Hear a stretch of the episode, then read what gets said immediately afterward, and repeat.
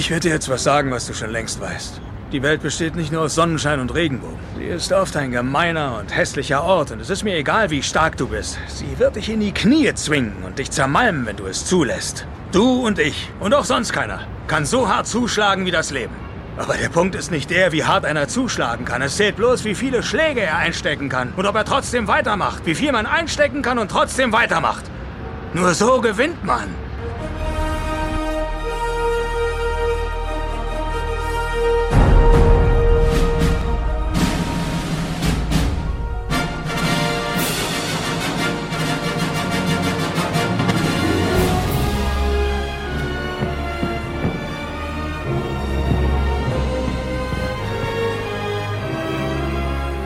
Cinemotions, der Kinopodcast mit Stefan und Jens.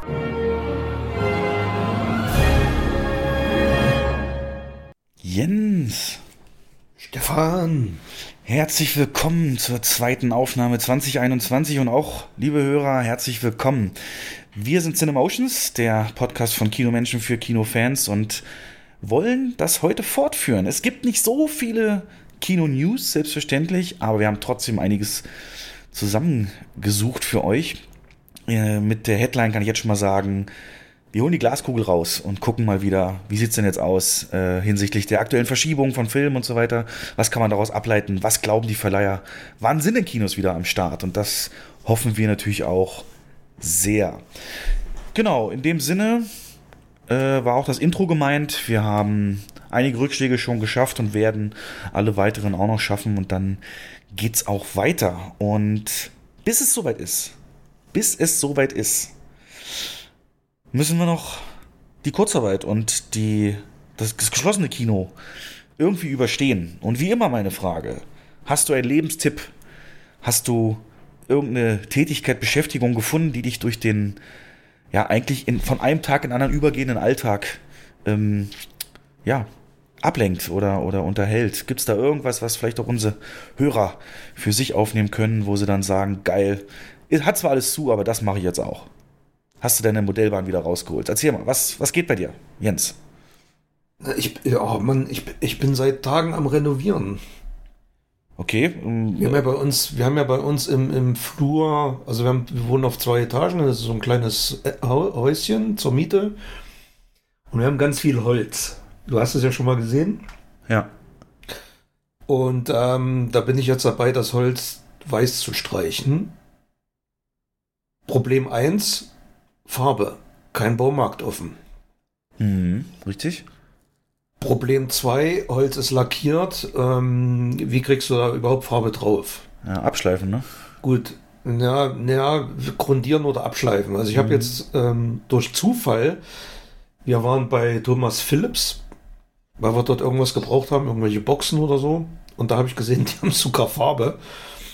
Was natürlich schon ein Arschtritt für die Baumärkte ist. Ne? Da kannst du hingehen, kannst, äh, weil die halt eine große Lebensmittelabteilung haben, und kannst dich dort mit Gartenkram und Pflanzen und, und Saatgut und Farbe eindecken. Ja. Ähm, und, und Baumarkt muss zumachen, das ja, ist schon krass. Auch die ganzen 1-Euro-Läden hier, Action oder, oder, oder ja. Jawohl gibt es hier so eine Discounter, ähm, ja, ja. Jawohl, so eine Discounter-Kette, die hat auch so ganz Kram, richtig, richtig, ja, ja, das, äh Und ich habe das bei, bei Real letztens schon beobachtet, da sind ganz viele, die ihre, ähm, ihre, ihre Farbeimer da im, im Einkaufskorb mit haben, weil die, weil die Baumärkte einfach zu sind. Hast nicht keine Auswahl da, aber so, so ein eimerweise Farbe kriegst du da. Ne? Das ist ja, ähm, ja, da, da haben sich ja anderen, ganz kurz, da hat sich ja in anderen Ländern, in England zum Beispiel, Irland, ähm, gab es auch genau das, dass eben nur noch mhm. ähm, Artikel des täglichen Bedarfs, nur die Läden dürfen offen haben. Und da mussten ja. die Supermärkte, die Vollsortimenter, die noch mehr haben, mussten mit Absperrband die Regale absperren, wo es eben so Zeug gab. Ne? Also damit. Äh, Gibt es hier wohl auch Beispiele? Also okay. Also es kommt, ich, ich habe keine Ahnung, aber es kommt wohl in irgendeiner Art und Weise, habe ich gehört, weiß nicht, ob es stimmt, auf den prozentualen Anteil der, Abteil, der jeweiligen Abteilung an. Okay. Also wenn das dominiert, wenn das dominiert, dann nicht. Aber wenn das nur so, so, ein, so ein kleines Regal ist, äh, dann ist das wohl in Ordnung. Und den Weg bist du jetzt auch ja. gegangen und hast dir da Farbe geholt, oder was? Ja, ja, ja so weit wie es möglich war. Und da habe ich angefangen und äh, Die Farbe, die hat gleich eine Grundierung mit drin und man muss zwar drei, vier Mal drüber gehen, aber letzten Endes passt das. Ja, ansonsten ist unser Häuschen verkauft worden, hat einen neuen Eigentümer. Hm. Ähm, ja, den habe ich noch nicht kennengelernt. Das wird jetzt irgendwann mal stattfinden. Und ähm, da hätte ich eventuell die Möglichkeit, mit dem Keller irgendwas zu tauschen. Und da gibt es unten bei uns noch so einen Kellerraum, der ist vertäfelt, auch mit Holz. Und den hätte ich gerne. Und wenn ich den bekomme, dann wird er hergerichtet und dann wird das mein Hobbyzimmer. Und dann kommt da auch wieder eine schöne Modellbahn rein. Jawohl, also eine Männerhöhle. Habe ich mir fest vorgenommen. Ey, dass Genau. das nicht dein grundsätzlicher, ich, ich würde nur, also wenn ich, so, eine Männer, so ein Rückzugsraum, der muss einfach sein, ja. Ja, ja, das, da- also das habe ich auch fest vor. Äh, vorausgesetzt, das klappt. Wenn das nicht klappt, habe ich mir schon Plan B überlegt. Wir haben ja noch einen kleinen, noch einen Kellerraum, der ist ein bisschen kleiner. Und den habe ich schon angefangen auszumisten und dann wird's der. Der ist zwar nur 3x2 groß, aber egal. Ja, Ja, reicht, reicht für dein Hobby, reicht. das sind so ähm, meine Highlights momentan. Und vorgestern habe ich mich eine halbe Stunde auf die Terrasse gestellt, als die Sonne schien. Oh, das war so genial. äh, Ach, das wir hatten ja schon wieder fast Frühlingstemperaturen, ja, ja. im- Ja. Und dann Ja. habe ich gesehen, bei mir kommen schon so, kommen schon Krokusse raus und ähm, ah, ich liebe das. Wenn Ja. so der Winter, die, wenn der sich so langsam verpisst, das feiere ich immer ab. Ja, ich glaube, die, die werden es länger verfolgt, weiß das und dass ich das genau andersrum sehe. Ja, ich weiß. kann man auch nicht ändern. Und, Aber, äh, ey, aber Stefan, seit Wochen, seit Anfang Dezember kein Sonnenstrahl. Das muss dich doch auch nerven, oder? Ich krieg meine, ich krieg wunderbare Sonnenstrahlen, Frühlingstemperaturen, äh, äh, Licht, äh, Sonnenstrahlen, die durch Wälder fallen und so in Strahlen durchscheinen. Bekomme ich alles wunder wunderschön, schöner als in der realen Welt. Nee, das nicht, aber in meinem Wikinger-Spiel. Ja, das, Ja, ja. das ist wirklich grafisch, äh, ist das, kann man sich da richtig schön flüchten. Äh, ich hoffe nur, dass wenn es dann wieder wärmer wird, dass dann die Freibäder aufhaben. Sonst weiß ich nicht, wie ich es Ja. überleben soll. Aber naja, nicht rumheulen, nach Ich werde mir, ich werd mir so eine VR-Brille kaufen und ähm, mir den ganzen Tag ein Programm angucken, was einfach nur Sommer heißt. Ja. Mm, Ja, wenn's, wenn das eine Nachfrage auf der Welt dafür gäbe, hätte sich das durchgesetzt. Ne? Denkt mal drüber nach. nee, aber ähm, soll man machen?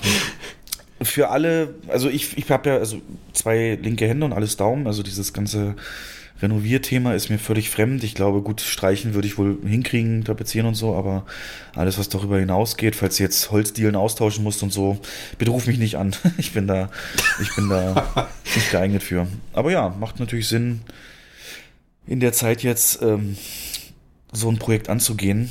Und ich Ja. wünsche dir, dass das mit dem Hobbykeller schnell klappt, weil dann könnte man rein theoretisch den auch schalldicht machen und ein schönes mit Soundsystem auch ein Kinozimmer draus machen. Ne? Das wäre so mein, mein To-Go. Aber ja, Modellbahn geht natürlich auch. Ja. Mm. Ja, bei mir, ich habe wirklich einen Tipp nochmal für alle, die jetzt auch so ein bisschen die Decke auf den Kopf fällt. Und ich bin ja wirklich kein Fan von, von, wir haben auch schon mal drüber geredet, aber ich bin ja wirklich kein Fan von ziellos spazieren gehen. Also ich mag spazieren gehen überhaupt nicht. So einfach rausgehen und loslaufen, hey, wo ist der Sinn so? Ich brauche immer irgendwas, das ich am Ende abhaken kann. Und da ist es jetzt so, dass äh, speziell meine Freundin äh, und ich, wenn wir draußen sind, dem Thema Geocaching nachgehen. Hatte ich schon mal erzählt dir. Das ist im Prinzip ähm, ja eine App, die sogenannte Caches. Caches sind kleine, äh, ähm, ja praktisch ähm, Orte, Verstecke, also versteckte kleine, also ja, oft so Fotofilmrollen, Filmdosen, äh, wo, ein- wo, wo ein ein Notizzettel und eine Liste drin ist. Und auf die Liste kann man sich eintragen, wenn man das dann gefunden hat. Und die Welt ist voll damit. Also wenn man diese App sich runterlädt, auf seinen Wohnort zoomt, ist dann GPS äh, gesteuert, also kombiniert, dann poppen da eben so kleine Kisten auf überall. Und jede Kiste ist so ein kleines Ding. Das müssen jetzt nicht so Dosen sein. Die ganz wilden Geocacher, die es professionell machen, die, es gibt da eine richtige Industrie dahinter. Ähm, gibt es dann Fake-Baumstämme, Fake-Pilze und so, die man aufmachen kann und äh, dann praktisch, wenn man im Wald was versteckt, ähm, so ein bisschen besser verstecken kann oder mit Magneten unter, unter Bänken angebracht und sowas. Ähm, Wichtig ist nämlich ein Grundsatz. Es gibt in diesem Geocaching-Welt gibt's sogenannte Muggel, wie bei Harry Potter. Und Muggel sind in dem Zusammenhang Leute, die nicht wissen, was Geocaching ist und deswegen muss das alles so versteckt sein, dass man es jetzt nicht eben im Vorbeigehen mal findet oder so, sondern schon auch ein bisschen cleverer. Und das steht auch immer Das heißt, dabei. das ist, das Ja. ist richtig versteckt. Das ist nicht so ein Pokémon-Ding. Nein, nein, nein, das sind real- einsammeln musst. Na, genau, das sind Realweltobjekte, sei es jetzt eben Ach so so, okay. Dosen oder Kisten oder eben so eine Fake-Landschaftsdinger, ähm, f- wo man das dann verstecken kann. Und man hat dann die App und kann sich so ein Ding anklicken und dann kann die App einen bis auf fünf Meter, so genau ungefähr ist die, ran navigieren. Also muss man dann halt immer hinlaufen. Und wenn man dann um diesen fünf Metern ist, dann muss man halt seine Augen aufmachen und gucken. Also wir hatten das mal in meiner Heimatstadt, meine Schwester macht das auch extremst, ähm, in jedem Urlaub und so weiter. Und da war dann eine alte Ziegel, eine, eine, eine Steinwand, ja, so eine Typ, so wie so eine alte Stadtmauer. Und da war das äh, in so einem kleinen, also da drin war die dann. Und da gibt's dann eben auch, wenn du gar nichts mehr weiter weißt und das nicht findest, gibt's dann manchmal so Hinweise. Und da steht eben, ich bin über dem dreieckigen Stein in der Mitte. Und dann sucht man halt speziell nur in der Mitte von der Mauer, sieht dann dreieckigen oder dreieckigen, förmigen Stein. Und dann darüber ist er dann in so einer Nische drin und meistens auch in der Farbe von Erde und Schwarz und so. Und dann zieht man das raus, macht das auf, nimmt sich diesen Liste raus und trägt sich ein mit seinem Username und kann den dann loggen und ähm, praktisch archivieren in der App, habe ich gefunden. Und da gibt's dann Gamification-mäßig richtig auch Erfolge. So, wenn du deine ersten zehn hast, gibt's Erfolge. Wenn du dein erstes im anderen Bundesland findest, gibt's einen Erfolg. Wenn du im Ausland was findest, gibt's einen Erfolg. Wenn du es gibt hier in meiner Heimat, äh, da wo ich wohne, es gibt doch so ähm, Geocaching-Touren. Da sind dann mehrere, die sind so miteinander verbunden. Da gibt's dann so fünf Caches zu einem Thema. Und bei mir war es zum Beispiel Stadtteilhistorie. Da waren dann fünf Caches an verschiedenen Stellen aus meinem Stadtteil, ähm, die historische Bedeutung haben, in deiner Nähe versteckt. Und so lernst du dann, wenn du das liest, sind da oft auch Infos zu den Orten, wo das drin ist. Ähm, liest du und lernst du gleichzeitig deine Stadt ein bisschen besser kennen. Das ist ähm, sehr, sehr gut, ist natürlich an der frischen Luft. Und äh, da man eben darauf achten muss, dass es keine Muggel gibt, die dich dabei sehen, wie du sowas einschreibst und drauf machst und wieder versteckst, hinterher, ähm, ist man ja auch völlig ungestört. Also muss wirklich warten, bis einen da keiner beobachtet, damit das, ähm, ja, dann nicht der nächste Depp sich dann nimmt und sagt, was ist denn das, schmeiß ich mal ins Wasser so. Ähm, deswegen ist das oft so gemacht, ja. Und das ist also praktisch ein Real-Life-Spiel. Sehr guter Vergleich mit Pokémon, Jens. Ähm, nur halt, dass man da solche Dosen findet mit so einem Zettel drin, wo man sich einträgt und damit dann auch. Das ist total motivierend. Wir waren jetzt letztens ähm, in so einer Burgruine hier in der Nähe. Und da ist natürlich optimal, ne, so alte Bogen und Wanderwege drumherum. Äh, und auch da dann sofort ein paar Infos dazu. Und äh, unter der Wurzel war einer und musste mal ein bisschen klettern. Und die sind in Schwierigkeitsgrade eingeteilt. Geht bis fünf, glaube ich, hoch. So eins, zwei, drei vielleicht noch ist so normal, weißt du, unter in der Erde, in der Wand und so. Und ab vier und fünf muss man entweder klettern oder manche sind auf dem Baum und manche sind sogar unter Wasser, da muss man tauchen und so. Das ist dann für die ganz Extremen. Ähm, ja, also Geocaching ist wirklich eine krasse, eigentlich eine sehr gute Art aktuell, wo nichts offen hat, wo nicht so wirklich einen reizt rauszugehen, mit einem Ziel rauszugehen. Oder man kann sich vorher Ein auch die, genau, man kann sich vorher auch die Karte aufmachen in der App und zum Beispiel sagen, heute will ich mal in Naturpark XY fahren. So, und dann guckt man sich vorher den an, wie bei Google Maps ist das dann. Und dann sieht er, ach, hier, hier, hier, okay, dann gehen wir so, diese, diesen Weg gehen wir dann lang. Und hat dann ein schönes Ziel und lernt trotzdem noch was kennen und ja. Kann ich dir sehr empfehlen. Du bist doch so ein Natur, generell ja so ein Naturliebhaber und ich würde dir auch empfehlen für deine Campingtrips und so. Lade die einfach mal runter, ist nur eine Anmeldung und dann kannst du ja auch in der Nähe, wo du dann auch immer bist, die kurz aufmachen, gucken, ob der welche findet und hast dann noch so ein kleines Erfolgsgefühl dabei. Ja. Na, wir hatten ja, wir hatten ja letztens auch ähm, Bock mal raus zu, rauszugehen oder rauszufahren, haben uns ins Auto gesetzt und sind einfach mal in den Harz gedüst. Weit fernab von irgendwelchen touristischen Highlights und, und Megastaus und Park, volle Ich habe dich doch auf Parkplätze. dem einen Polizeifoto da gesehen auf Spiegel.de. Ja, ja. Auto. Und einfach nur mal die, die Winterlandschaft genießen, aber halt ohne Ziel, ohne konkretes Ziel, weil es ist, ja- du kannst nichts anfahren. Es hat alles zu. Ähm, aber es war trotzdem ein schöner Tag, also tat Ja. uns gut. Jetzt stell dir das vor, du bist da, guckst dir das so an und machst die dann auf und sagst, ähm, ach komm, den holen wir uns noch hier, der muss hier um die Ecke sein, der ist nur 300 Meter weg. Ja. Und genau, dann ziehst du da los. Also Geocaching, klare Empfehlung. Und ähm, dann noch habe ich jetzt mich entschieden, auch ein bisschen mehr zu investieren in mein Hobby des äh, Kurzfilme erstellens. Das heißt aber nicht Kurzfilme mit Drehbuch oder so, sondern einfach so, ich bin so ein Fan davon, zum Beispiel, wenn man draußen ist und wandert, das möglichst in ungewöhnlichen Perspektiven aufzunehmen oder mit äh, Videos, wo die Kamera sich immer bewegt, so ganz stark inspiriert von Filmen halt äh, so auf, auf, auf Schulterblatthöhe hinter meiner Freundin hergehen und filmen und das dann hinterher alles zusammenzuschneiden von diesem Tagestrip beispielsweise. Du kennst das ja auch, habe ich ja auch für die Neueröffnung vom Kino mal gedreht, sowas. Und das ist ja natürlich solange du erdgebunden bist, sag ich mal, ne, ist es natürlich eingeschränkt, was für Perspektiven du aufnehmen kannst. Und dann habe ich mich entschieden, wieder ins Drohnengame einzusteigen und habe mir jetzt eine Drohne bestellt, die ähm, mir dann eben helfen wird, noch filmreiferer das Ganze in Szene zu setzen. Also ich bin so ein Mensch, der will eigentlich auch Alltagssituationen filmreif inszenieren und ähm, weil die Erinnerung dann einfach viel stärker und positiver noch dran ist. Und ja, das habe ich jetzt gemacht. Ich habe, vielleicht kannst du dich noch erinnern, vor ein, zwei Jahren schon mal eine bestellt, wo ich so meinen Fuß praktisch in das Wasser gehalten habe. Das war so ein Billigteil mit dem ich gar nicht klargekommen mhm. bin, das äh, schlechte Verbindung hatte zum, zum Handy und wo die Aufnahmen immer abgehakt waren, die viel zu leicht war auch und jeder kleine Windhauch, die aus der Bahn geworfen hat. Die, die Aufnahme macht nicht die Drohne, die Aufnahme macht dein Handy, ne? Nee, nee, das macht, also, also, die, die, send, die, send, genau, die Billigdrohne. Ja, die, send, die sendet aber nur das Bild. Die Richtig. sendet nur das Bild ans Handy und das Handy nimmt es auf.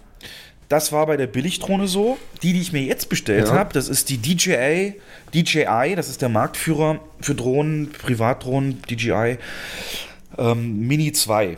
Ähm, die Mini ist so eine der beliebtesten Hobbydrohnen, die, die die Leute so haben. Die habe ich bei einem Kumpel, Bekannten, habe ich die zum ersten Mal im Einsatz gesehen und war komplett hin und weg, mhm. weil die ist komplett macht die alles. Also die hat Speicherkarten, die speichert ah, alles ah, okay. erstmal bei sich und überträgst du dann später.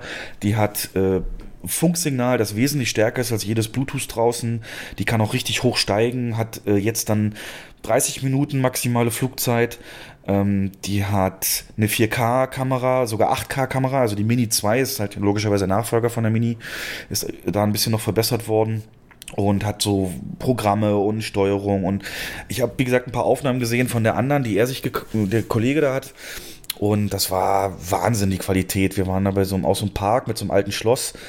Ähm, und das waren, das waren filmreife Filmposter. Das war, also wenn ich überlege, was damit alles möglich ist, und da will ich mich dann richtig, richtig rein knien und mit beschäftigen und dann, äh, ja, habe ich meine Freundin schon vorgewarnt, dass das Summengeräusch, da sollte sie sich besser dran gewöhnen von den Rotoren und werde ich versuchen, möglichst actionmäßig, weißt du, wenn, wenn das da Kind. sich dran gewöhnen haben. Ja, ja. Solange ja. du das Ding nicht im Schlafzimmer unter der Decke schweben lässt, ist alles gut.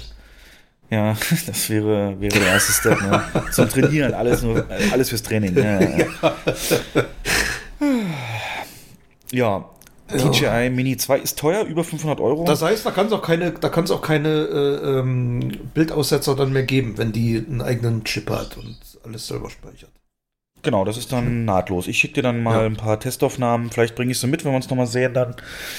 Und dann setze ich dich einmal in Szene und ja, werde mich da auch von Michael Bay natürlich inspirieren lassen. Und 360 äh, Flüge wird so das häufigste sein, was ich mache um irgendwas drumherum.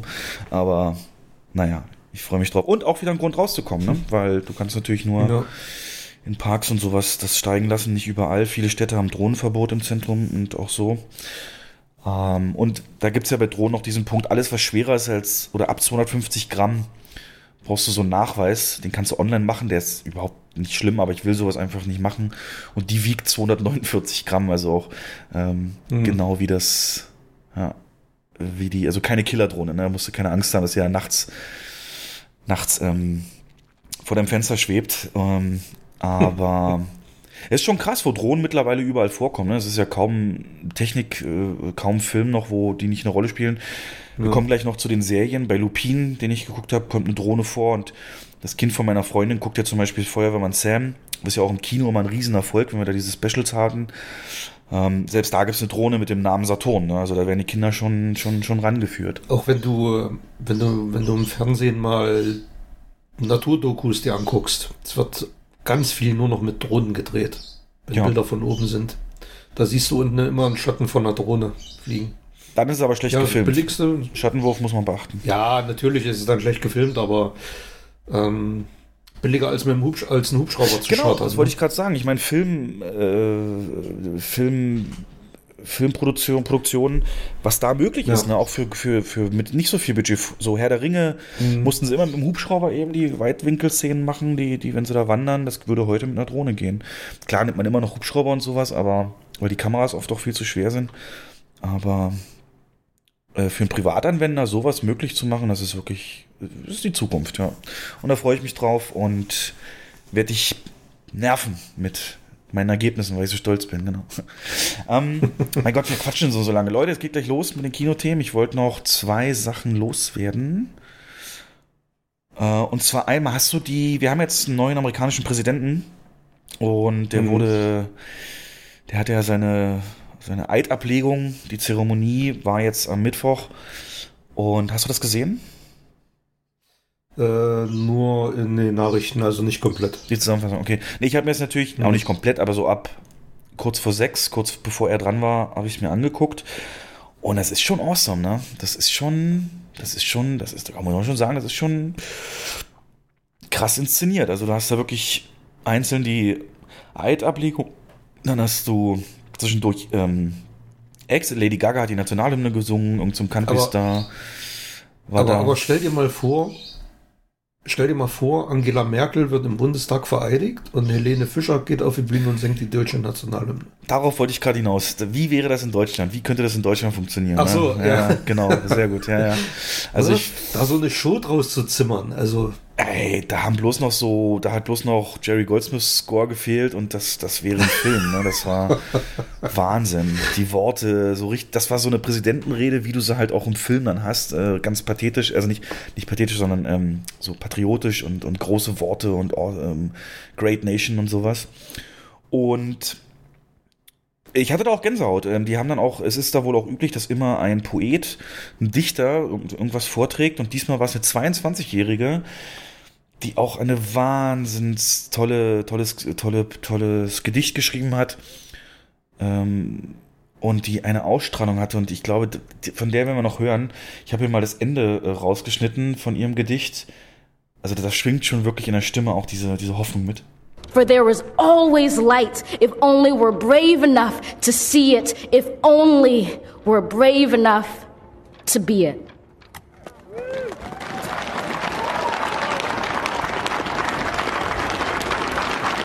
Ja, also äh, es gibt Licht und wir können das Licht sein. Also richtig, äh, das war, die hat dann so fast schon gerappt, so mit den Fingern immer hin und her. Also fand ich wirklich beeindruckend. Da hatte ich auch, äh, ich habe auch gemerkt, da bin ich auch feuchte Äuglein, ne? Ich finde das, ich finde sowas Episches, finde ich ah, awesome. Awesome. Aber ja, in Deutschland, das wäre, wen haben wir denn da, ne? Das ist äh, ja, Helene Fischer. Ist das unsere Lady Gaga? Ich weiß es nicht, aber viel, viel Auswahl gibt's da nicht. Nachher kommt der Sido am Rappen. Nee, nee, nee, lieber nicht. Ähm, falls du noch aushältst, Jens, ich weiß, ich rede schon wieder so lange und liebe Hörer, aber ich habe, ich habe Gedanken zur Pandemie, so drei Gedanken, die ich unbedingt teilen will mit dir und gucken, was du sagst. Erstens, es kann also eigentlich ist das ja die Situation, die Pandemie, dass es einen gemeinsamen Feind für die Menschheit gibt und dass wir, das müssten wir zusammen bekämpfen. Ne? Analogie ist hier natürlich nah von, von Filmen mit Alien-Bedrohung und sowas. Gut, den Feind kann man jetzt nicht sehen. Und wenn ich mir das jetzt mal so zusammenfasse, wie das alles so läuft, selbst innerhalb von Deutschland mit den verschiedenen Bundesländern und selbst mit innerhalb von Europa, wie unterschiedlich alles geregelt und gemacht und angegangen wird, ähm, da ist es für mich ein Stück weit verständlicher geworden, wie es in Star Trek zu einer Weltregierung kommen konnte. Da ist ja, da spricht ja praktisch, es gibt ja in San Francisco so, es gibt ja die Erde, ne, so als die als eine Stimme spricht und so dieses interne Gemenge und so, das ist ja da in Star Trek glaube ich gar nicht so ein Thema. Und ich glaube, dass es ja, dass das nur durch sowas auch passieren kann. Ne? so eine Weltregierung, durch so eine Ex Ich glaube, in Star Trek war es so der dritte Weltkrieg. Das will ich jetzt natürlich nicht. Aber äh, hier ist es so, dass wir doch mit einer gleichen Vorgehensweise wahrscheinlich andere Ergebnisse gehabt hätten. Ich meine, ich bin froh, dass die Welt so vielfältig ist und kulturell unterschiedlich. Aber für mich ist klar geworden, dass eine Weltregierung in ferner Zukunft durchaus realistisch ist. Ne? Ich habe mich immer gefragt bei Star Trek, wie kann das, wie können die Menschen damit einverstanden sein? Wie kann, wie kann das funktionieren, dass die Erde so spricht? Aber meinst du, dass das realistisch ist? Naja, du, jetzt stell dir vor, das wäre jetzt nicht so ein Virus mit einer 0,3% Sterblichkeit, sondern halt mit 10% oder so, die wirklich ähm, mhm. auch, auch die, die Handelsströme und die, die, die, die wirklich viel mehr beeinflussen würde, weil sie eben tödlicher wäre. Ich glaube, dann würde das, was jetzt die Ministerpräsidenten machen, ne, am Parlament vorbei einfach mit Verordnungen regieren, ähm, ich glaube, das wäre dann unter, ach, das klingt jetzt wieder so blöd wegen der Vergangenheit mit Notstandsgesetzen und so, ähm, würde das dann kommen. Ähm, natürlich öffnet das auch Haus und Hof für eben Missbrauch dieser Macht, ganz klar. Aber in Star Trek ist es ja auch so gelöst, dass die tatsächlich ähm, jetzt keine Diktatur ist. Ne? Das ist ja dann trotzdem im Prinzip wie bei Star Wars nee. der galaktische Senat so ein bisschen auch, der mit einer Stimme dann spricht. Mhm. Aber ich will das gar nicht so weit ausführen. Star Trek, mhm. wie weit ist das eigentlich noch weg? Wann hat denn Cochrane sein, sein, seine Rakete da hochgeschossen? Das ist doch jetzt bald, ne? Äh, Cochrane 2000, nee, 2100 noch irgendwas, nee, glaube ich, oder? Nee, nee, nee, nee. Das war auf jeden Fall... Mit 21. Jahrhundert. Zephyr Cochrane. Ich google es kurz, Leute. Erster Flug. Oh, jetzt als Star Trek-Nerd ist das schon. Ja, ist schon peinlich, aber macht nichts. Also hier steht in den 2060ern Ach, er, erfolgreicher Testflug der Phoenix 2063. Ja. Also noch 40 Jahre. Ja, du erlebst es vielleicht noch. äh, nicht, nicht mit meinem Lebensstil. ähm, das. Scheiß drauf, Digga! Zu viel Party. Mm. Das zweite, Jens. Oh, wir sind heute so philosophisch. Aber das, wir haben ja, wie gesagt, es wird von Themen gleich losgehen. Aber dann habe ich mir noch überlegt, ähm, was den Klimawandel angeht, zeigt diese Pandemie aktuell, dass es die Menschen ausschließlich mit technischen Lösungen schaffen werden. Denn wir sehen ja jetzt auch, dass eben die, wie das spaltet auch eben diese Gefahr, die Menschen und dafür, dagegen, Einschränkungen, Nicht-Einschränkungen, egal wie man jetzt dazu steht, das, auf was hingearbeitet wurde und das, was gemacht wurde, war nur, oder jetzt die Lösung ist halt der Impfstoff. Eine externe technische Lösung. Allein das Virus ausrotten, dadurch, dass, dass wir uns isolieren, dass wir uns äh, wirklich an alles halten und so weiter, das klappt nicht. Das ist, nee, das passt nicht zu Menschen. Das wird die Menschheit in der Form, wie sie jetzt ist, wird das nicht klappen. Und hm. deswegen wird der Klimawandel auch nicht durch Appelle gelöst werden, sondern nur durch technische Lösungen. Weißt, es gibt ja schon so Ideen hier, dass es da eine Alge gibt, die CO2 aus der Atmosphäre aufnimmt, deutlich mehr noch als andere und so weiter und so fort, ja. Was eigentlich bedauerlich ist, ne? Guck mal, es sind ähm, in den letzten Wochen mehren sich die Stimmen.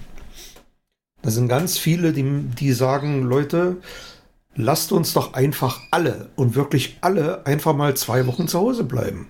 Ohne Ausnahme. Bis auf Energieversorger und sowas, ne? Klar dann ist das Thema durch nach zwei Wochen. Wenn, das ja, wird richtig. aber nicht ja. passieren. Nee, nee, wird ja, nicht passieren. Es, es, wird aber nicht passieren. Es wird aber nicht, genau aus dem Grund, den du gerade genannt hast, ist es ähm, illusorisch. Kann, wird nicht passieren. Aber das wäre die Lösung des Problems. Und so ähnlich ist es ja in China abgelaufen. Ähm, die das damit dann eigentlich in den Griff bekommen haben. Mit diesem rigorosen, äh, einer, autokratischen Mit dem rigorosen, ne? aber das ist in einer Demokratie einfach nicht möglich, ist nicht machbar. Ich, wir wollen das auch nicht, also nicht, liebe Hörer, dass ihr es falsch versteht, wir wollen das nicht herschreien. Ähm, was Nein, ich Gott, sagen will ist, ähm, dass es, also auch die, wenn die Idee wissenschaftlich Sinn macht mit diesen zwei Wochen, und selbst wenn die kommen würde, wäre es halt so, dass ähm, es einen Prozentsatz eben gibt, der das so nicht mitgehen würde. Äh, Würde Ja. tatsächlich aber auch nicht klappen, denke ich, weil. Das klingt jetzt wieder so ganz komisch, weil im, im, in der Industrie sind die Lieferketten so verzahnt international, dass da einiges. Ähm, deswegen geht man ja auch nicht an die Industrie ran, ne? Weil wenn in Deutschland. Nein, nein, das ist ja, das ist ja nur so eine, wie, ne, ich sag ja, das ist praktisch nicht umsetzbar. Es ist ja nur so eine theoretische Überlegung, würde die man mich ja mal anspielen, Ja, das, anstellen kann. das, Aber das würde ich gerne mal in so einem Supercomputer durchspielen wollen. ja. Das wäre schon interessant. klar wird es dann vorher Chaos geben und Hamsterkäufe ohne Ende. Wenn man jetzt sagt, man macht auch die Lebensmittelläden zwei Wochen zu und alle bleiben zu Hause. Das wäre dann schon ein bisschen Apokalypse vorher. Das ist schon klar. Man müsste darauf hinarbeiten. Man müsste es lang genug im Voraus bekannt geben und so. müsste- Genau. Genau, genau, genau. So, und jetzt ist es beim Klimawandel so, den siehst du auch nicht in der Form. Du hast halt immer nur die Meldung hier, ähm, Rekordsommer und so, aber wenn es dann irgendwann mal losgeht und die ganzen Klimazonen sich verschieben und so weiter, Golfstrom beeinflusst wird, dann ist es halt da und es wird auch nur, wie gesagt, mit technischen Lösungen äh, möglich sein. Das ist aber so ein Gedanke, das zeigt jetzt eben einfach, das wollte ich damit sagen, das zeigt die Corona-Pandemie jetzt ganz gut. Das hat unabhängig von der Regierungsform, ob Diktatur oder nicht, ähm, ist der Mensch von sich aus inhärent nicht so gemacht dafür, so eine nicht sichtbare oder seinen Horizont übersteigende Gefahr anzugehen. Es ist halt eben nicht wie mal eben was weiß streichen, ne, wie bei dir zu Hause, sondern viel komplexer. Ähm, genau, und das dritte, was ich auch so mitnehme aus der Pandemie ist, du kennst noch die gute alte Zeit, Jens, wenn wir Filme gucken, ähm, insbesondere Horrorfilme, aber auch andere, da gibt es doch immer so Charaktere oder oft, die in unseren Augen klischeehaft und dumm handeln. Also zum Beispiel eben in einem Horrorfilm der Mensch, der in ein Haus geht, obwohl die Tür aufgebrochen ist und Hallo schreit. Oder solche Der sich Sachen. im Kleiderschrank versteckt, in der, dunkel, in der hintersten dunklen Ecke, wo er nicht, wo er nicht fliehen kann. nicht fliehen kann, genau, sowas. Ähm, aber auch andere Filme zeigen das ja oft so, dass, dass, ähm, dass, dass Leute Sachen machen, die eigentlich ihrer Sache nicht dienlich sind und, und dumme Sachen in dem Zusammenhang. Natürlich im Film, weil der Drehbuch will natürlich Spannung erzeugen, dazu muss, ein, muss eine Person in diese Richtung gehen, aber ähm, wir sehen es ja aktuell auch, dass einfach ja, es auch Handlungen gibt von Menschen, die äh, so zutreffen, ne? dass es also komplett real ist. Das ist, ähm, das ist das, was wir früher mal so verlacht haben. Mein Gott, wie dumm kann man denn sein? Und diese Klischees, äh, warum machst du das jetzt denn? Und äh, so weiter und so fort. Ähm, dass es halt auch wirklich Menschen in dieser Form geben kann, die da nicht viel drüber nachdenken, sondern einfach sowas dann machen und am Ende dann für uns als Zuschauer das als dumm wirkt. Genau. Ja, das sind so drei Gedanken, die ich mal loswerden wollte. Juh. Ja, ihr merkt schon, also wir haben viel zu viel Zeit. Ich habe viel zu viel Zeit nachzudenken. Also ich muss mehr Geocachen Drohne fliegen. Nee, dann gehen wir einfach ins Hauptthema, also zum Kinobereich. Und der ist ja geprägt von Terminen. Termin, Termin, Termin, denn wir sind noch zu. Aber die Hoffnung, an die wir uns äh, hängen, ist stark mit Terminen verbunden. Nämlich, äh, ja, in der Zukunft liegende Termine, auf die wir uns freuen können, die Hoffnung machen, wie das mit der Öffnung dann eben realistisch ist. Und ein Indikator dafür, was realistisch ist, ist, ähm, wann die Filmverleiher ihre Filme positionieren. Denn die müssen sich ja natürlich auch Gedanken gemacht haben, hm, zu dem und dem Zeitpunkt wird wahrscheinlich Kino auch wieder aufhaben und dieser Film, der hat uns so, und so, so und so viel gekostet, der ist uns so und so wichtig, ähm, der kommt an diesem, diesem Termin. Und immer wenn ein Film oder eine Reihe von Filmen, ein Verleiher verschiebt was, dann ziehen oftmals andere auch nach. Und da gibt es jetzt aktuell Bewegung drin. Hm, Da hat sich einiges ähm, jetzt verschoben, das geben wir gleich bekannt und diskutieren wir darüber, ob es Indikatoren gibt, was dann die Verleiher denken, wann wir denn, wann das Kino wieder flächenmäßig am Start ist.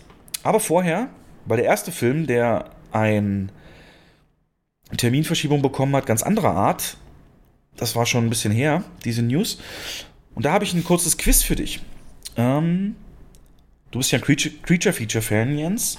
Und ich mhm. möchte, dass du die Creatures, deren Schrei ich jetzt gleich hier reinspiele, erkennst. Wir fangen an mit Monster Nummer 1.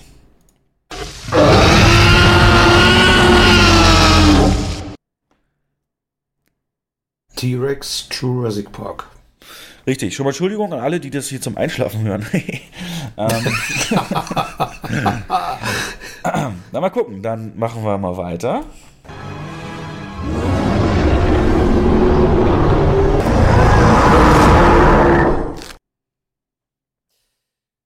Das ist schwer.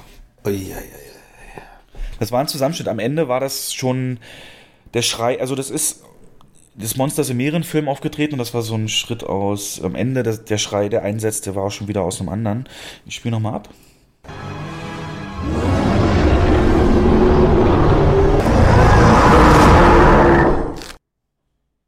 In mehreren Filmen aufgetreten. Einer deiner Lieblingsmonster. Das ist aber nicht Godzilla. Mhm. Godzilla klingt anders. Warte, warte, warte. Hast du letztens erst geguckt? Die Version aus den 70er Jahren. Ja, dann, aber King Kong klingt auch ein bisschen anders. Dann, dann hast du irgendwie. Nee, das war King Kong aus Skull Island. Ja? Ja. Okay. Skull Island. Hm. Und das Finale.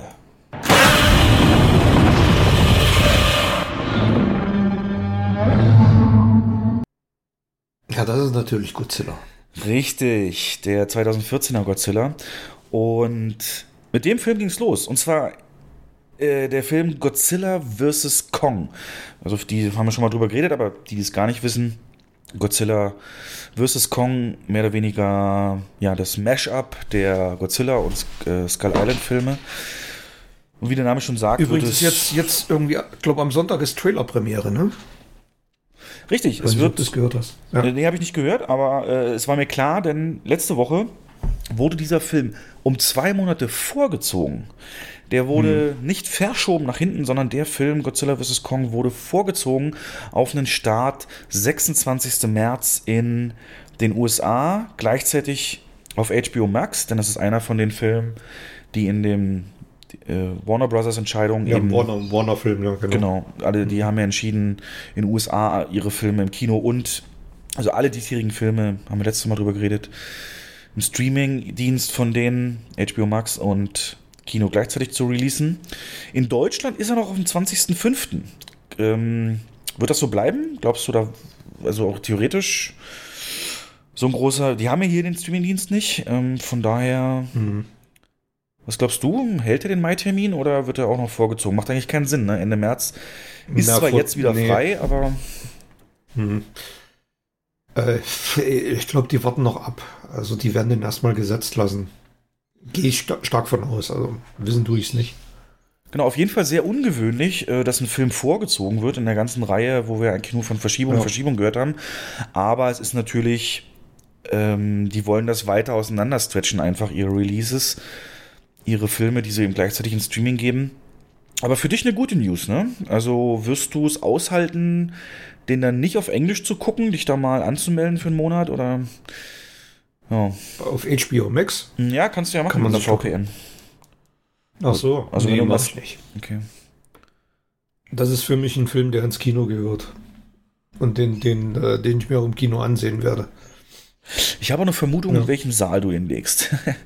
ähm, aber da wäre ich zur Premiere auch gerne, würde ich den dann mit dir gucken wollen. Können wir gerne machen. Ähm, wobei klar ist, ne, glaubst du auch, ne, dass die zwar sich kabbeln werden und kämpfen werden und das wird geil aussehen, aber am Ende wird ein großerer Feind kommen, den sie dann zusammen fertig machen, ne? Darauf wird es hinauslaufen, ja. Ja. Gerüchte verdichten sich, ja, dass es Mecha-Godzilla ist, ne? Also, wie bei Pacific Rim, so ein Riesenroboter. Ge gebaut von Frankenstein. Und den habe ich nicht verstanden, Jens. Ja, die, in den japanischen Filmen, ähm, in den alten japanischen Godzilla-Filmen, es gibt einen, der heißt Frankensteins Monster jagen Godzillas Sohn. In der deutschen Fassung, darauf spiele ich jetzt an. Und Ah. da sind halt auch in der deutschen Synchronfassung so, so, so äh, mechanische Teile, die von Frankenstein gebaut wurden. Ja.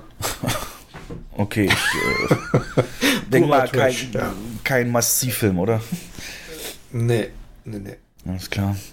Ähm, das ist, wie gesagt, die eine Nachricht und natürlich beinhaltet ein Streaming-Dienststart immer auch die Verfügbarkeit des Films dann auf Streaming-Portalen, also, ille also illegalen Streaming-Portalen. Ähm, da muss man mal gucken, Äh, der hat natürlich wirklich den Vorteil, für die Kinoleinwand gemacht zu sein. Und deswegen wird er, glaube ich, gar nicht so stark drunter leiden. Mal gucken, was die Kritiken dann am Ende sagen. Das könnte ja Wonder Woman, wenn der da mal in Deutschland anläuft, ähm, so ein bisschen das Genick brechen, ne? dass der so schlechte Kritiken hat. Und mhm. mal gucken.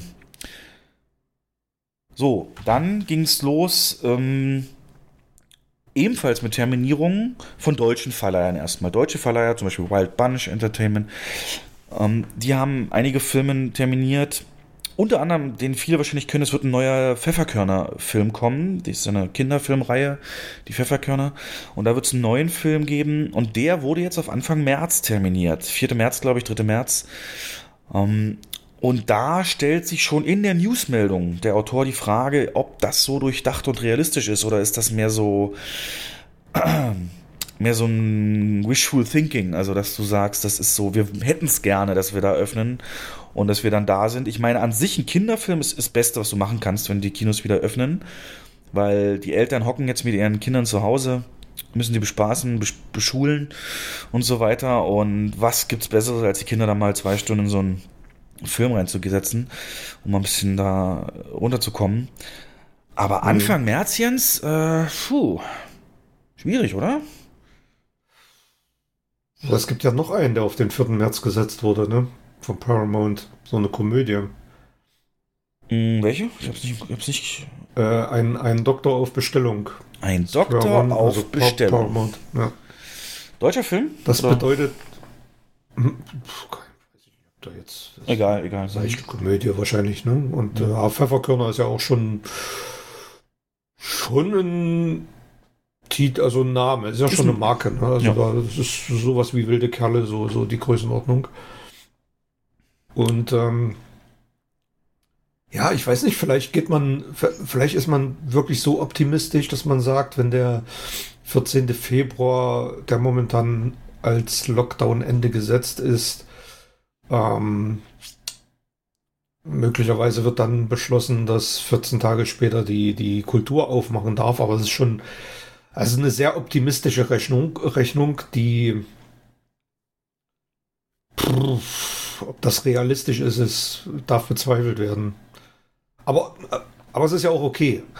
Also ich finde, man muss ja auch mal ein bisschen Optimismus an den Tag legen. Ja. ja. Ne? Viel Marketing wird wahrscheinlich eh nicht gemacht aktuell. Oder ja. normal würdest du sagen, da brauchst du ja so ein bisschen Vorlauf. Der, Deswegen jetzt auch der, der Godzilla-Trailer.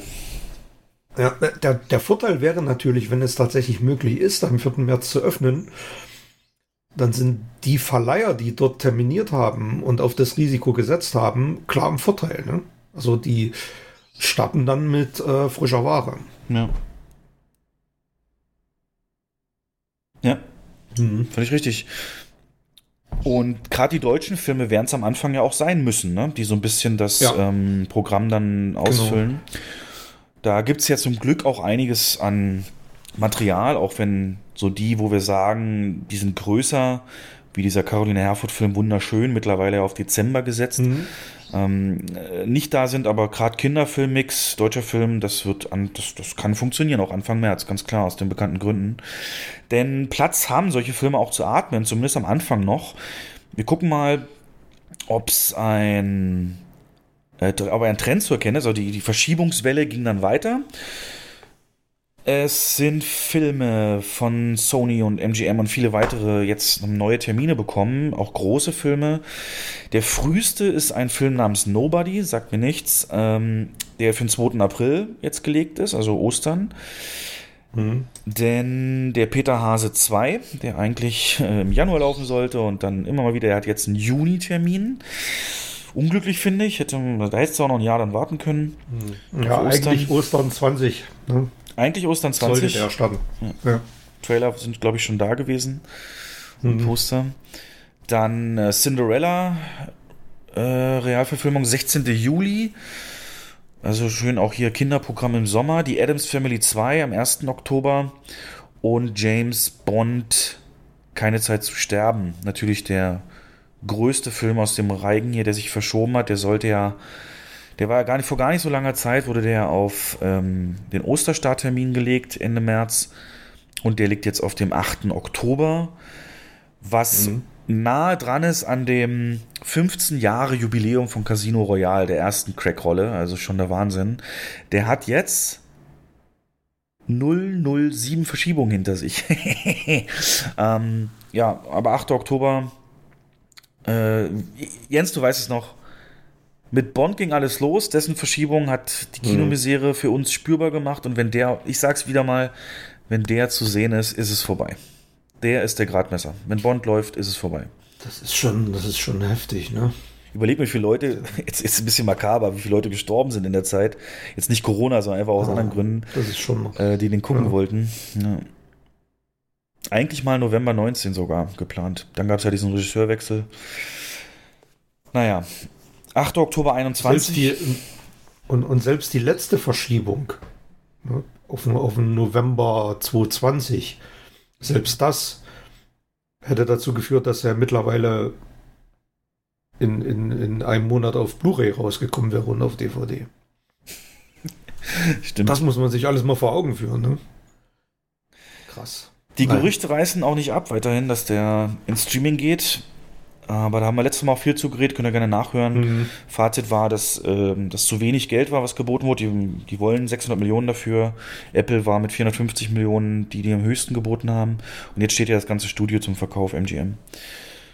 Also wir hoffen es natürlich nicht, das ist ein Film, der ins Kino gehört. Nein, das wird auch so kommen. Die haben sich jetzt drauf committed. Also, Ja, die haben jetzt Der- so lange der- verschoben, also das wäre ja ein Witz, wenn das jetzt. Ja. Wie stehen die da, wenn sie dann nicht dran das machen? Und ist ein guter Termin, finde ich. Denn ursprünglich am 1. Oktober war ja Dune geplant. Da ist jetzt komplett ohne Termin erstmal, weil hier noch die Einigung Mhm. aussteht ähm, von Legendary und Warner bezüglich eben dieser gleichzeitigen Veröffentlichung. Und da sagt auch der Regisseur, die Villeneuve, das will ich nicht. Und da sind sie sich noch nicht einig. Mm, Dann, dann liegt es aber an Villeneuve, weil Kong vs. Godzilla ist ja auch eine Legendary-Produktion. Und da scheinen sie sich ja geeinigt zu haben. Ne? Also dann muss es wohl an Villeneuve liegen. Ich glaube schon, dass der Mutmaße da ich jetzt mal. Ja. viel zu sagen hat, ja. Und gut, ist natürlich gut, ja, ja, guter Hinweis, weil billig war Godzilla vs. Kong auch nicht, garantiert nicht. Nee, überhaupt nicht. Nee. Also über 200 Mille, glaube ich. Ja. Dann, wobei ich glaube, äh, 26. März, gerade in den USA, die legen ja, das muss man ja sagen, gutes Impftempo vor. Und ich glaube, das kann dann wirklich schon sehr viel besser aussehen dort. Ja, bin ich fest von überzeugt. Ja. ja. Dann Ghostbusters Legacy auf 11. November, auch aus dem Sommer rausgezogen. Und drei Filme, die eigentlich dieses Jahr starten sollen, dann erst 2022 kommen, ist Morbius, 21. Januar nächstes Jahr. Hm. Ja, genau in einem Jahr. Aufnahmetag ist heute der 22. Uncharted Verfilmung am 11. Februar und noch ein Film namens Ambulance am 18. Februar. Und ja, man merkt also die Konzentration ganz stark mit den großen Filmen so ab Sommer, ne? ab Juni ist da so ein bisschen die Taktzahl. Also ab Juni scheint sich jetzt, was die Verleiher angeht, so ein bisschen die Überzeugung breit zu gemacht zu haben, auch aus der Erfahrung aus letzten Sommer, das wird dann schon wieder alles gehen und offen sein. Ähm, können wir kurz mal fertig machen, bevor wir spekulieren, was wir glauben, ob das ein Indikator ist. Die Frage ist jetzt natürlich, wird nachgezogen? Wird Disney nachziehen? Disney hat jetzt noch keine Filme weiter verschoben, aber es gibt anscheinend Gerüchte, dass man jetzt sogar überlegt, auch Black Widow ähm, für einen Premiumpreis, also für, einen, für eine extra Einmalzahlung auf Disney Plus rauszustellen, weil bei Disney ist wohl die Überzeugung angekommen, dass Mulan bei dem, dem Film, wo sie es schon mal so gemacht haben, für 30 Dollar on top kaufbar gewesen bei Disney Plus, kein Benchmark-Film war, kein Film, an dem sie, von dem sie wirklich ablesen können, ob das Modell funktioniert, weil der eben einfach auch von einer Kontroverse begleitet wurde einerseits, weil da Szenen gedreht wurden in einem Bezirk von China, in dem äh, eins dieser Konzentrationscamps der Uiguren genau. ist und äh, damit halt schon so negative Presse hatte und auch der nicht gut war einfach, ne? Und gar nicht im Stil der sonstigen Realverfilmungen den Ja, ich Zauber noch nicht bewahrt hat. Ich hab, Der hab soll also nicht so komplett das schlecht sein. Einfach auch, weil er überhaupt nicht dem Comic folgt, sondern weil das auch wieder so eine Geschichte ist, wo die Heldin von Anfang an ihre Kräfte hat, praktisch ihre Fähigkeiten und ab dann einfach keine Hürde da ist. Keine, so ein bisschen wie Ray bei, bei, bei, bei Star Wars. Ähm, guck dir gerne mal, ich letztes Mal zu holen, diese Pitch-Meetings, ne? Da gibt es auch von Mulan eins. Spoilert natürlich ein bisschen, mhm. aber Mulan ist jetzt nicht so intensiv, was das Spoilern angeht. Aber da, man nimmt das auch schön auseinander. Die, Disney hat ja schon gesagt, ein Animationsfilm namens Raya und der letzte Drache wird einer sein, das wird von deren Film einer sein, mit dem sie es nochmal probieren, mit so einem Premiumpreis bei Disney Plus. Aber Gerüchte halt jetzt auch zeigen, dass man es mit Black Widow vielleicht auch probiert. Zumindest zum gleichzeitigen Release, also Kino plus Disney Plus für, für, für eine Einmalzahlung. Um wirklich verlässliche Zahlen zu haben, weil man eben glaubt, dass, äh, dass das nicht aussagekräftig war mit Mulan. Und Fast and Furious 9 ist auch noch in der Gerüchteküche drin. Wird höchstwahrscheinlich auch noch mal verschoben. Aktuell liegt der Mai. Mhm. Ja, jetzt mal erstmal, bevor wir diskutieren, lass uns mal wetten. Wann haben um Döner? Döner wird das Beste. Ich glaube, du schuldest mir noch welche. ähm, Ehrlich? Ich glaube, ich weiß aber nicht mehr. Leg dich mal fest, Jens, auf ein Datum, wo du sagst, safe sind die Kinos in jedem Bundesland, dürfen die wieder öffnen. Oder also nicht, ob die wirklich offen sind, sondern das wird von der Politik ein Termin sein, äh, der genannt wird, um damit Kinos öffnen dürfen. Wenn er dran ist, hat natürlich dann gewonnen, wenn wir es dann wissen. Ich will, Aber von allen, ich will mich eigentlich ungern, ja, äh, ich will mich ungern festlegen, weil ich da schon, oh, weil das so so Kaffeesatz lesen, so Glaskugel es macht doch Spaß, weil man, ja. Ähm, also was hast du denn für Indikatoren? Ähm, ich glaube Ende März. Ende März zu Ostern dann Ver direkt? Vermute ich. Ja, ja. Also vor Ostern. Nee, sag ich nicht. Also ich sage.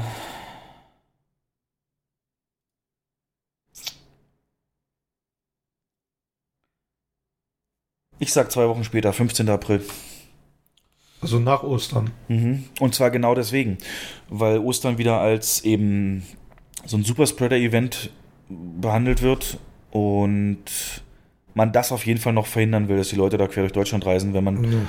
Ähm, und du kannst nicht Reisen verbieten, so in dem Sinne, wenn du Kinos zu hast, ne? Also rein theoretisch. Dann würde den, dann, dann würde den Kinos nach dem Weihnachtsgeschäft auch noch das Ostergeschäft fehlen. In, die, also da ist aber eh die Frage, was hast du an Ostern? Ne? Also du hast kein Bond mehr, du hast dann, also wird es sowas wie ein Ostergeschäft geben, wenn die Leute wirklich wieder raus dürfen?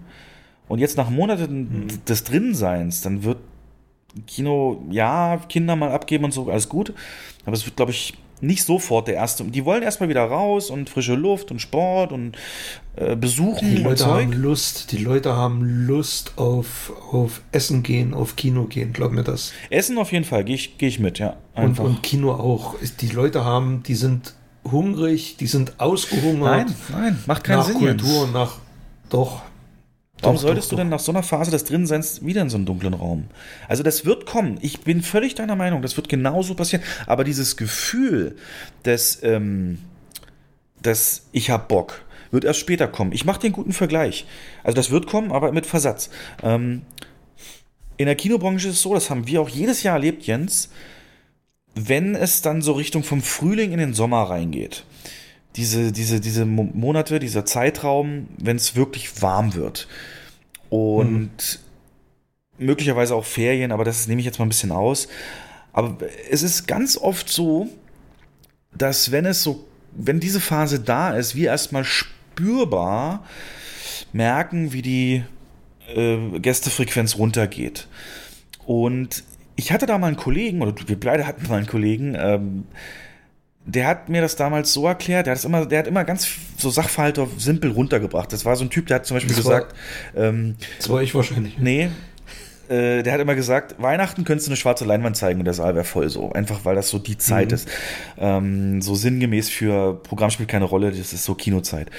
Und der hat zu diesem Phänomen gesagt, die Leute, die gehen jetzt erstmal raus, die, die gehen grillen, die machen jetzt Action draußen, die gehen in die Sonne, die bräunen sich. Aber was wir auch jedes Mal gemerkt haben, ist, nach einer gewissen Zeit kommen die dann ins Kino, denn die haben es irgendwann satt, die haben sich dann braun gebrannt, die haben äh, genug gegrillt, die haben dann einfach auch keine Lust mehr auf die Sonne. Und ich glaube, dieser Effekt muss erstmal einsetzen und dann mhm. spürt das Kino. Das ist meine Meinung. Ich glaube, das kannst du nicht so vergleichen. Ja, ich habe das, also das ist ein altes Kinogesetz. Das erste, wenn es warm draußen wird, ähm, kannst du im Kino auch starke Blockbuster zeigen. Du spürst das Wetter gerade im Frühjahr, März, April mh, hm, extrem. Da haben die Leute sind, fühlen sich eingesperrt und, und sind dann, ähm, ja, ist wie so ein Befreiungsschlag, wenn, wenn, der, wenn, der Früh, wenn das Frühjahr anfängt. Aber das kannst du nur bedingt vergleichen, weil seit, ähm, weil seit Monaten keine Kultur stattfindet. Also die, die, Leute sind doch ausgehungert nach sich mal, die wollen von der Couch hoch, die wollen endlich mal nicht nur Netflix und, und Disney Plus anmachen, sondern auch mal wieder ins Kino gehen. Gerade die jungen Leute. Also da bin ich fest davon überzeugt, dass sie richtig Bock auf Kino haben mittlerweile wieder. Ja, natürlich. Klar, aber es ist natürlich nicht das Einzige, was den Leuten fehlt. Das ist richtig. Und in der ja, Priorität, klar. was du abarbeitest an Sachen, die du. Ey, ich habe auch jetzt mal gelesen, Reisen, nimm mal Reisen. Ähm, das ist, ja. wenn du das mal vergleichst, die beiden schlimmst getroffenen Branchen, Reisen und Kultur, Tourismus und mhm. Kultur. Es ist ja leider aber wirklich so, dass du einen Kinofilm mit, mit halbwegs anständiger Technik doch auch genießen kannst zu Hause oder einen Film generell. Du kannst aber niemals zu Hause das Gefühl einer Kreuzfahrt ähm, oder Wohnwagens nachempfinden. Weißt du, was ich meine? Das ist, äh, das, das wird erstmal an, von einer, an Priorität weit oben stehen, sowas. Oder natürlich Restaurants, erstmal wieder sich unterhalten und nicht schon wieder irgendwo reingehen und Klappe halten. Ähm, du willst den Austausch, den hast du natürlich im Kino auch. Das ist, habe ich auch letztes Mal gesagt. Ich glaube, wir werden mega davon profitieren, dass wir so ein Gruppenevent, auch so ein soziales Event, ohne viel Aufwand kann man da Leute treffen und hm. eine schöne Zeit gemeinsam haben. Aber das wird nicht sofort passieren. Und deswegen finde ich die Terminierung hier so, wo es ab Juli mit den großen Filmen dann auch startet, ähm, mhm. oder Mitte Juni, äh, ziemlich clever. Also, das ist jetzt natürlich als US-Starttermine, aber das wird sich oft dann auch dran orientiert in Deutschland. Also, ich habe ja das letzte Mal auch gesagt, dass 2021 das Potenzial hat, ein richtig starkes Kinojahr zu werden. Ne? Ja. Es schwindet natürlich immer weiter, je länger das dauert, klar. Also es wird, wird immer noch kein ganz normales Kinojahr, möglicherweise. Aber es hat Potenzial, dass ähm, das Kino wieder ganz stark zurückkommen kann. Und das wird auch so passieren. Also da bin ich überzeugt von. Da, da bist Zum du auch Sommer nicht der Einzige, der das so denkt. Ja. Denn der CEO der IMAX Corporation hat auch gesagt, ähm, die ganze Filmindustrie wird einen wahnsinnigen Rebound, hat er es genannt, erleben. So ein Bumerang-Effekt. Ja. Und er hat es verglichen, das werden die goldenen Zwanziger fürs Kino. Lustigerweise war es ja vor 100 Jahren auch tatsächlich so, dass wir da eine Grippe hatten, die spanische Grippe, äh, eine mhm. Infektionskrankheit, die wesentlich tödlicher und gefährlicher war, wo man auch im Internet Filme, Schwarz-Weiß-Bilder sieht, wie damals eben Maskenpflicht und alles war. Ähm, der IMAX-CEO hat es allerdings explizit auf die Blockbuster ähm, belegt ähm, oder, oder sich darauf bezogen, mhm. dass es die Blockbuster-Filme, also du wirst sowas wie ein Fast and Furious, ein Bond, das wird alles wesentlich länger voll sein, als wir es normalerweise berechnen. Das denke ich auch. Mhm. Aber es wird nicht für alle Filme gelten. Denn dann, wie gesagt, ist die Priorität bei den Leuten, wenn dann wieder Dinge erlaubt sind, einfach noch woanders. Und ab Herbst, glaube ich, Spätherbst, ähm, Spätsommer, Anfang Herbst, das wird wie eine Bombe einschlagen. Also da wirst du auch höchstwahrscheinlich nie gekannte nie gekannte ähm, Mitarbeiterzahlen in Kinos haben, einfach weil man so eine hohe Auslastung hat. Denn, also zumindest für Deutschland, ich weiß, da kann man sich nicht drauf verlassen, aber der, der Gesundheitsminister hat gesagt, er hat sich, der hat sich extrem konkret festgelegt. Am 21. September hat er gesagt, sind alle, also hat jeder, der die, also jeder der sich impfen lassen will, hat spätestens an diesem Termin auch die Möglichkeit gehabt und kann sich impfen mhm. lassen. Der 21. September, lustigerweise fünf Tage vor der Bundestagswahl. ähm, ein Schelm, wer Böses dabei denkt. Aber in dem Moment, wo der Tag X ist, an dem alle, die sich impfen lassen wollen, geimpft oder jeder die Möglichkeit dazu hatte, kann es keine rechtliche Grundlage mehr für irgendwelche Verbote geben. Und dann Nö. ähm, und spätestens dann ist halt full, volle Kraft voraus ne, in den Kinos. Und die Kino, die Termine von den Filmen deuten das ja auch an, dass es extrem vollgepackt wird. Also rechnest du dann, dann auch damit, dass es dann gar keine Beschränkungen mehr gibt? Äh, äh? Kapazität und so meinst du? Ja, Nee.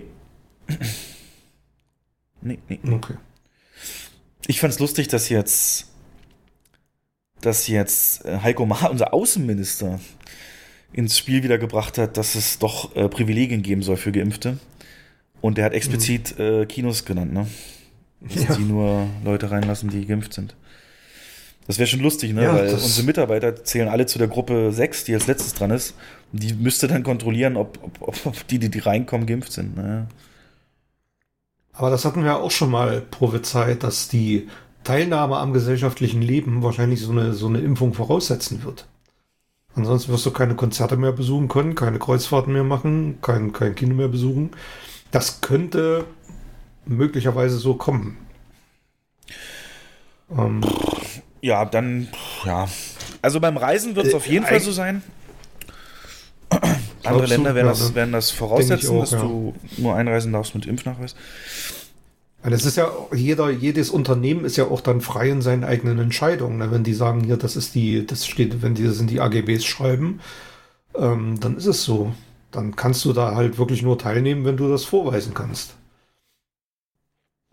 Gut, das ist dann ein anderes Thema. Ich glaube tatsächlich, Ich bin dass es gespannt, nicht ob das so umsetzbar wird, ist. aber- Also wie wollen wir das umsetzen? Ähm, Im Kinobereich meinst ja, du ja, jetzt? das ist nicht umsetzbar für Ja, uns. schwer, sehr schwer umsetzbar, ja. Ja. Und wie gesagt, die Benachteiligung, das geht in Deutschland einfach nicht. Aber gut. Wir haben jetzt mal unseren Tipp abgegeben, wann es wieder losgeht. Und ich glaube, wie gesagt, erst verhalten, weil viele andere Dinge auf der Nachholliste stehen. Und dann platzt irgendwann die Bombe. Genau. Jo, hoffentlich. Hast, hast du noch eine News? Fernab davon habe ich noch ein paar Sachen gefunden und zwar also noch eine Streaming-News. Netflix hat wieder einen Film gekauft für 100 Millionen Dollar, den Animationsfilm Connected. Ja. Ähm, Ähm, wer, wer hat den gemacht? Das ist kein Pixar, ne? das ist nee, das ist von den von dem Studio, was zum Beispiel Spider-Man New äh, Universe gemacht hat oder auch Lego Movie. Okay. Und ähm, ich habe ich hab noch nicht großartig was von dem Film gehört. Na In China soll er wohl noch ins Kino kommen. Ähm, Der ist. Ja, 100 der ist, Millionen soll er gekostet haben. Der ist mm, mir natürlich ein Begriff, der ist schon letztes Jahr, ist der schon aufgetaucht, ähm, ganz am Anfang, als Mhm. noch alles gut war, als einer mit Potenzial zu einem Blockbuster. Ja. Aber das ist ja nicht der Okay. einzige Film, ne? Das ist ja, die kaufen ja richtig viel. Ich glaube, die haben auch so einen Chris Pratt-Film, The Tomorrow War, äh, hat, er, haben, hat wohl ein Streamer gekauft für 200 Millionen. Auch einer der größeren, also die kaufen auch viele Filme weg, ja. Mhm. Dann habe ich noch gelesen, weil äh, da musste ich dran denken, dass wir das auch schon mal thematisiert haben. Da ging es mal um Komödien und welche Zukunft solche ähm, ja, Schenkelklopfer-Komödien haben. Und äh, jetzt ist es tatsächlich so, dass Seth MacFarlane, der Ted und, und Family Guy-Macher, ähm, an Liam Neeson rangetreten ist, aber nicht Bock hat, äh, den Frank Drabin in die nackte Kanone zu spielen. Was hältst du denn davon? Ah, habe ich auch gelesen. Ich fand es, ja, also es soll eine, ein Reboot sein, so wie ich es verstanden habe. Der wird Genau, ein Reboot. Ja. neu auflegen.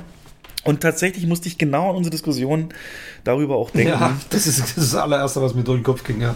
Ähm, warum das nicht mehr funktioniert, hatten wir mal in einem Podcast besprochen und äh, die Meinung, die ich dazu bekommen habe durch das Hören eines Podcasts von Scriptwritern, von, von, von unter anderem dem Autor einer der letzten Scary Movie Filme, ist, dass heutzutage die Welt durch Twitter, Instagram, Facebook und so die Witze, die so ein Film machen könnte, schon längst gemacht hat. Also in dem Moment, wo irgendein Phänomen da ist, irgendeine, irgendeine Sache, äh, ist das schon verwurstelt worden in lustigen Internetbildchen, viel schneller als es als so ein Drehbuch und Film fertig sein könnte.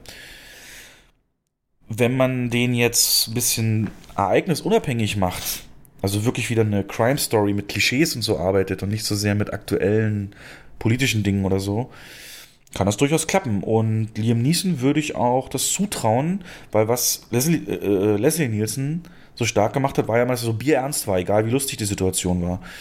Der war ja vorher auch ein Dramaschauspieler. Und ja. ähm, über den sagt man auch, dass er der einzige Schauspieler ist, der in zwei verschiedene Genres Erfolg hatte, ohne seinen Schauspielstil zu ändern. Weil er musste ja da nur, nur ernst sein und das äh, komplett seriös rüberbringen, die Situation. Das hat ja. auch viel von dem Charme ausgemacht. Und das traue ich Liam Neeson allerdings auch zu. Würde ich, ich sehen da, ja. Klar. Du auch? Sie spielen nach Instrumenten. Ja, klar. Also er hat ja schon komödiantisches Talent bewiesen. Aber darum geht es ja gerade nicht. Wenn er wirklich ein Frank Drabin-Charakter sein soll. Ja, nee, nee, aber in, in einer Komödie, also er hat, glaube ich, in welchem Film, auch Seth MacFarlane, deswegen ist er doch ein, ein Ted, ne? Hat er nicht ein Ted mitgespielt? Das von Mark Wahlberg. Oder vielleicht ja, hat er Nebenrolle, ich weiß Teil nicht. Mit, ja, genau. Genau. Auch kein, äh, ne, kein, kein Schenkelklopfer-Humor, äh, sondern so richtig abgeklärt, wie er halt ist. Genau wie Leslie Nielsen. Abgeklärt, das ist ein gutes Wort. Mhm. Ja, genau. Wenn man sich so die, die unglaubliche Reise in einem verrückten Flugzeug anguckt, habe ich letztens erst wieder gesehen vor ein paar Wochen. Da ist ja Leslie Nielsen. Er spielt ja, wie du schon sagst, Bier, eine bierernste Rolle. Und das macht er so komisch, dass man extrem drüber lachen kann. Ja. Das müsste Liam Neeson. Ich, ich sehe den halt immer so verschmitzt grinsen, ne? Und das würde den Film kaputt machen. Der muss das komplett ernst rüber. Jetzt nicht Schindlers Liste ernst, aber ja, ja, ja. dass er die Bandbreite hat, sehe ich schon. Und Seth MacFarlane ist ein, also ich, ich liebe diesen Family Guy Humor, das, das könnte klappen. Und er muss ja, ne, also da geht jetzt auch für 70 zu, also unendlich lange kann er auch keine Actionfilme mehr machen. Das wird dann noch unglaubwürdig. Ah, ich hatte auch gelesen, er dreht schon wieder so einen in der Art wie Taken. Ne? Ja, habe ich jetzt auch, kommt jetzt auch wieder raus. Hm, naja, naja, gut. Ähm, ja, wo du es gerade sagtest, Netflix, wir machen hier mal so ein Roundtable, Roundup äh, der News. Netflix hat zum allerersten Mal die 200 Millionen Abonnentenmarke geknackt. Ähm, Gab es jetzt Quartalsbericht und in dem Zusammenhang auch eine Preiserhöhung erklärt. Mhm. Aber unabhängig davon haben sie einen Umsatz ausgewiesen im letzten Quartal, also nur in drei Monaten, von 6,6 Milliarden Dollar.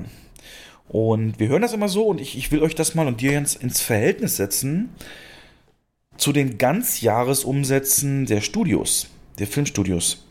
Ähm, da haben wir äh, die Warner Media Gruppe, die im letzten, in 2019, also ich nehme das Pandemie jetzt raus, die es in 2019 14,4 Milliarden im ganzen Jahr gemacht hat. Disney 13 Milliarden, Universal 6,5 Milliarden und Paramount 3 Milliarden. Das waren so die Umsätze der Film, Filmdivision der ganzen Großunternehmen. Und das aber immer mhm. aufs Jahr gesehen. Und die haben jetzt im Quartal 6,6 Milliarden gemacht. Also Gibt natürlich auch da schwächere und größere, aber aufs Jahr gesehen werden die bei 20, äh, landen die bei über 20. Ne? Also stärker als mhm. jedes Filmstudio. Nur eben durch ihre Streaming-Einnahmen. Die machen ja keine Werbung und nix. Also von daher nur durch die Abonnentenzahlungen. Und das sind schon wahr, also das ist der größte Player im Moment, ne? Was auch Filmproduktion wahrscheinlich angeht. Die stecken ja, wie gesagt, fast alles, richtig viel davon wieder in neue Filme was den ja leider auch so ein bisschen das Image halt gebracht hat, dass das oft nicht so prall ist, was dann dabei rauskommt. Und auch mich spricht vielleicht ein Viertel an von dem, was da kommt. Und du hast ja auch schon mal gesagt, du spielst mit dem Gedanken, da auszusteigen. Also, es ist das, worauf ich am ehesten verzicht, verzichten könnte. Ich bin kein großer, das weißt du ja auch, ich bin ja jetzt kein großer Streaming-Fan oder so. Ich, ich gucke ja eher äh, Klassiker und äh, und dann relativ großen Fundus im Regal stehen und Klar, habe ich da mal rum auf Amazon. Bei Amazon hast du halt, weil wegen Prime. Netflix ist bei meinem Abo mit dabei gewesen, ganz günstig für 4 oder 5 Euro im Monat. Aber ich bin kein, kein Fan davon, vom Streaming. Ne? wirst du nicht zum Zumal Rumkommen. ich, ja, aber wo geht die, ja, da haben wir auch schon mal drüber philosophiert, ne? Wenn jetzt wirklich jedes Studio mit einem eigenen Portal ankommt, da musst du irgendwie zehn Abos abschließen und, oh Mann. Ja. Mir wäre es lieber, wenn das irgendwo gebündelt, wirklich gebündelt in einem Angebot wäre. Ähm, dann wäre das interessant, so als Filmfan, als Cineast. Aber es ist schon, wenn du, wenn du dir das mal ausrechnest, was du allein für allein dafür bezahlst, um Filme gucken zu können. Ne? Du zahlst GZ, dann zahlst du noch für einen Kabelanbieter oder, oder HD Plus für Satellitenschüsseln, dann zahlst du vielleicht Sky, Netflix und Co. Da bist du, da bist du locker ganz schnell beim, beim Huni im Monat. Nur um Filme zu gucken. Ja. Oder um, um dich berieseln zu lassen, ne? ganz gemütlich zu Hause. Also als absoluter GZ-Gegner, schön, dass du GZ sagst und nicht, ja, ich nicht weiß. Beitrags, äh, ich weiß. Service, finde ich, das könnte man ja. als erstes mal streichen. Ähm, dennoch wird aber nicht die passieren. 17 Euro sind ja für drei Monate immer, 17,50 aktuell, glaube ich, fürs Quartal, glaube mhm. ich. Ja. Und jetzt äh, mit der Preiserhöhung von Netflix liegt. Nee, pro Monat. Pro Monat. 17 ist pro Monat. Ah, stimmt, ja. ist pro Monat, ja. Es wird, es wird, immer quartalsweise abgebucht. Und ja. damit sind die jetzt eins zu eins auf dem Niveau von Netflix mit vier Accounts. Den Tarif, den ich habe, den Ultra HD-Tarif, für dann bald 17 oder ab diesem Monat 17,99 ähm, mhm. pro Monat dann auch. Und das würde ich dreimal, äh, jedes Mal lieber nehmen, da, das Netflix. Auch wenn ich nicht ständig was gucke, aber ich finde halt immer immer doch ein paar Perlen und. Aber würdest du, würdest du auf die öffentlich-rechtlichen verzichten? Wollen? Nee, nicht, ich würde nicht gerne, ich bin der Meinung, ganz, nee, verzichten nicht, aber ich bin der Meinung, wie es auch oft schon so eine Meinung im Internet sehr stark eine Strömung gerade kriegt oder auch immer in Diskussionen sichtbar ist, ist die, dass man das cuttet auf 5 Euro im Monat und dafür bleibt ARD, ZDF, Phoenix, ähm, Kika und, und, und Deutschlandradio, weißt du, so, das, die, die, also wirklich Phoenix bleibe ich hängen, da sind oft gute Dokus, Kika, klar, ne, mhm. für Kinder wichtig. Und den ganzen anderen Schrott drumherum kann man wegmachen, also das ist. Was ich halt, was ich halt immer kritisiere, wenn man, wenn ich mich mal mit jemandem drüber unterhalte, ist, äh, wenn, wenn ich mir die dritten Programme angucke. Also jeder, jedes Bundesland hat da noch äh, verteilt 25 Sendestationen. Und dann gibt es Tage, da kommt auf jedem dritten Programm wirklich dasselbe. Die, dasselbe, derselbe Fernsehfilm, dieselbe Diskussionsrunde, Riverboat und Co. Ähm, und das könnte man doch irgendwie bündeln, finde ich, oder? Ja, klar. Also jeder, jeder Sender hat praktisch gefühlt seinen eigenen Krimi, ne? So, und das muss ja auch nicht sein. Und alle dürfen mal irgendwie ran und ich fand es so krass, wo jetzt das nicht durchging, die Erhöhung, ähm, weil sich ja ein Landesparlament mhm. da nicht beteiligt hat. Ja, ja, genau. Äh, haben sie, wo haben sie angefangen zu kürzen? Haben sie gesagt, okay, da müssen wir beim Deutschlandradio 100 Stellen einsparen. also gerade das, weißt du, was den höchsten Mehrwert hat von dem Grundauftrag des äh, öffentlich-rechtlichen Informationen, fangen sie, gehen sie da ran und die können einmal einen Rosamunde Pilcher weniger machen im Jahr und hätten das wieder drin so. Mhm. Naja. Letztens kam ja auch auf dem ARD so, so ein Fernsehfilm, so ein, so ein, ich weiß gar nicht, was das war, da wurde drüber diskutiert. Der lief zeitgleich auf allen dritten mhm, Programmen. Das hat mich so genervt. Das war wieder so ein Ding wie hier das Urteil, ne? Und, und, und ähm, ja, genau. Ja. Und deswegen, das, also, das verstehe ich halt nicht. Also na gut, Auch weil die haben die verschiedenen Ausgänge gezeigt. Ne? Das war wieder so ein Film. Das war so ein Film, so. der wieder, wo man sich entscheiden mhm. konnte, wie man selber entscheiden würde und dann auf jeweiligen Sender eine Variante davon dann sieht, wie es weitergeht. Naja.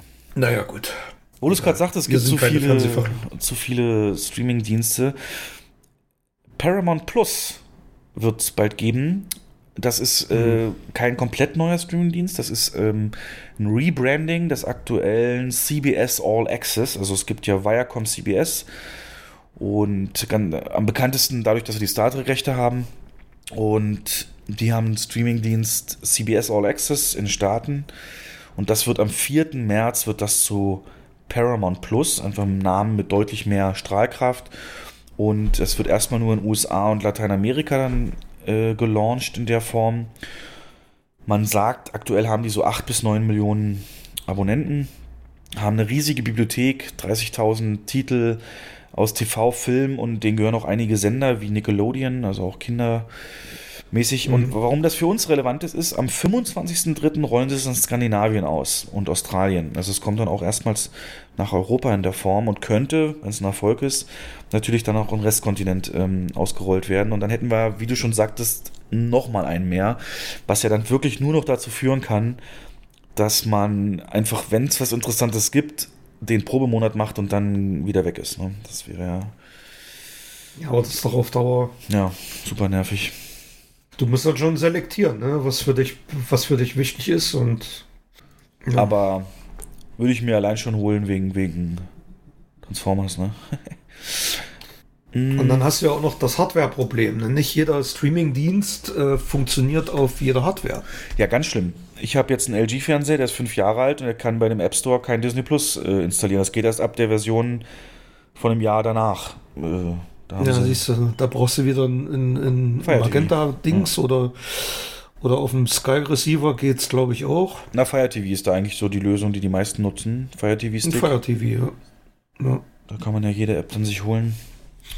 Ja, es ist schon nicht leicht, aber so tief in der Materie sind ja auch nicht alle drin. Ne? Die meisten reicht ja auch der Netflix dann.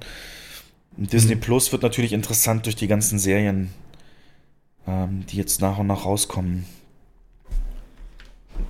Ja, gerade was Star Trek angeht, ne? Also wer da richtig Fan ist. Ja, die ganze Bibliothek ja. dann an einem Ort.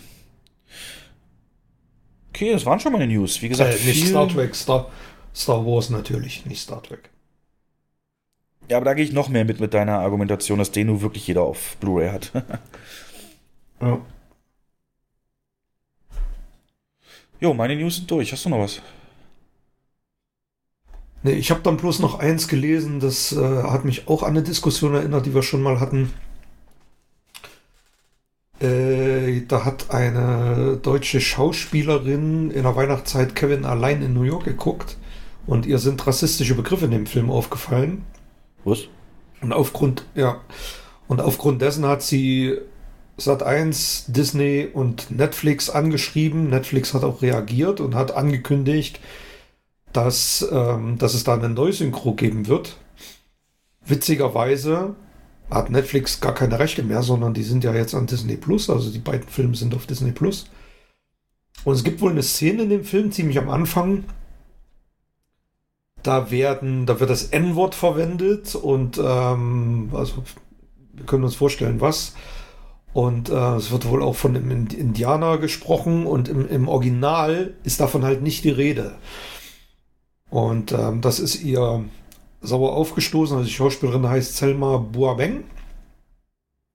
Hat zuletzt in Berlin Alexanderplatz mitgespielt und kritisiert halt, äh, Zitat, wie könne es sein, dass sich ein deutsches Synchronstudio solche völlig unnötigen rassistischen Übersetzungen zu einem Kinder- bzw. Familienfilm ausdenkt. Hat sie nicht ganz unrecht, finde ich. Aber mich würde mal deine Meinung interessieren. Ähm, ist, ist auch so eine Synchronfassung, ich meine, die ist über 30 Jahre alt, die Synchronfassung, oder ziemlich genau 30 Jahre. Ist es nicht auch ich will jetzt nicht sagen Kulturgut, aber gehört es nicht zum Film? Und wäre es nicht eine gute Lösung, wie man das halt bei Disney Plus teilweise macht, so, so einen Warnhinweis vorab zu setzen, anstelle neu zu synchronisieren?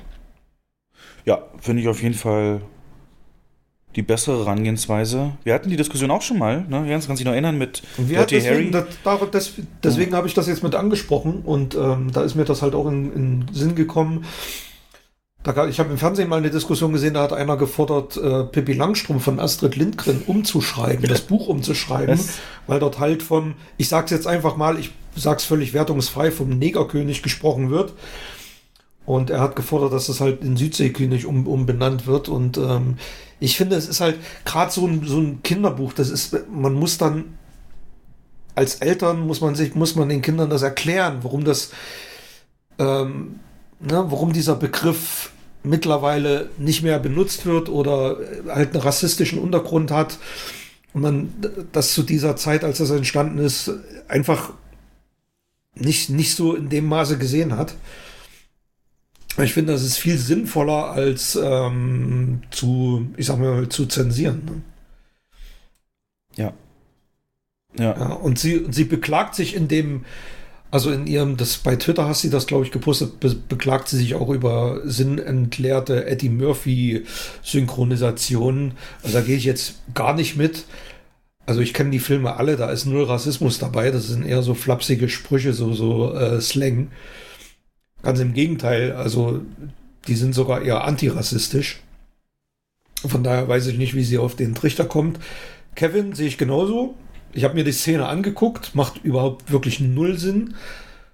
Aber das neu zu synchronisieren, halte ich für den falschen Weg. Ja. Hm. ich glaube, das könnte man, wie du schon auch beispielhaft gesagt hast, für viele Medien aus ganz viele Entstehung. Auch, ne? Ja, aber Hinweis reicht, ey. Das ist dann ein Zeitdokument ja. mehr oder weniger. Und stell dir mal, ich meine, wenn man es auf die Spitze treibt, da müsste man ja sogar, da müsste man ja sogar solche Filme wie, wie Pulp Fiction oder so. Äh, ne? Also wie oft fällt da der, der, der Begriff das ist, mm, aber das ist ja auch das Milieu, in dem das spielt. Das, das ist ja, das muss man dann auch sehen. Dass die Gangster werden ja nicht eine andere Sprache anwenden, weil die Zeit sich geändert. Also ich glaube. Ja, aber wo, ist, wo, wo zieht man die Linie? Das wollte ich jetzt damit sagen. Ja, welcher Kontext ist es denn bei Kevin? Also wer, wer sagt das? Und in welchem Zusammenhang? Sagt ein Kind, sagt ein Kind, wenn es die Treppe runtergeht, einer von der Familie. Von der Familie.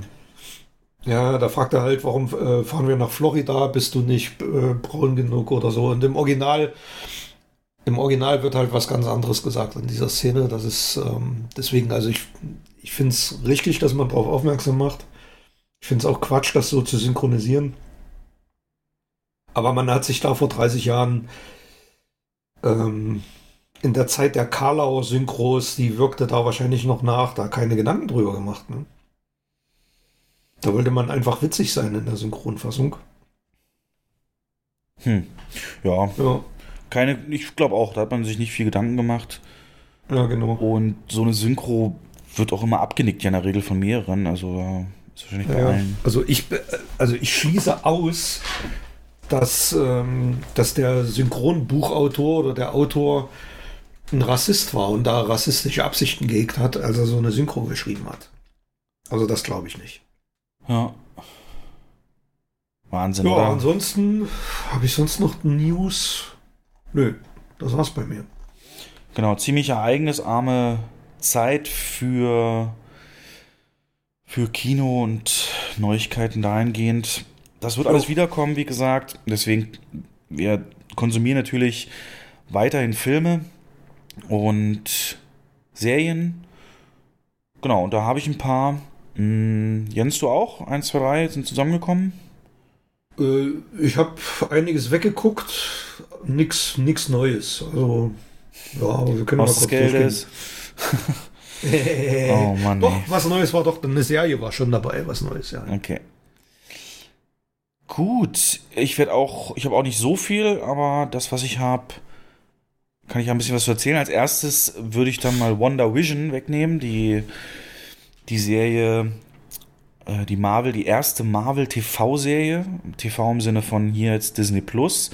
Letzte Woche Freitag gab es die ersten beiden Folgen im Release und wir haben uns ja schon im Rahmen des Dis Disney Investor Day in dem Podcast haben wir uns schon dazu unterhalten, ähm, dass das eben eine Serie ist, die gänzlich, gänzlich, gänzlich was anderes macht, nämlich geht sie so ein bisschen durch die Zeit, optisch und beginnt im Bereich der 50er Jahre. Also die ganze erste Folge ist äh, gespielt so ein bisschen im, nicht ein bisschen, sondern vollständig im Stil einer 50er Jahre Sitcom mit sehr vielen Details darauf angelehnt und natürlich auch dem ganzen technischen Gimmick. Also selbst der Ton ist runtergemischt auf äh, Mono ähm, beziehungsweise Stereo.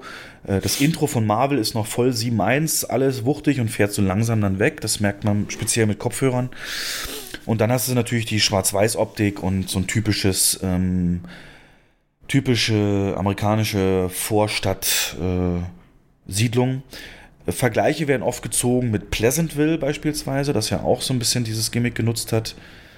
Und den damals natürlich vorherrschenden Serien, bezaubernde Genie und sowas in die Richtung.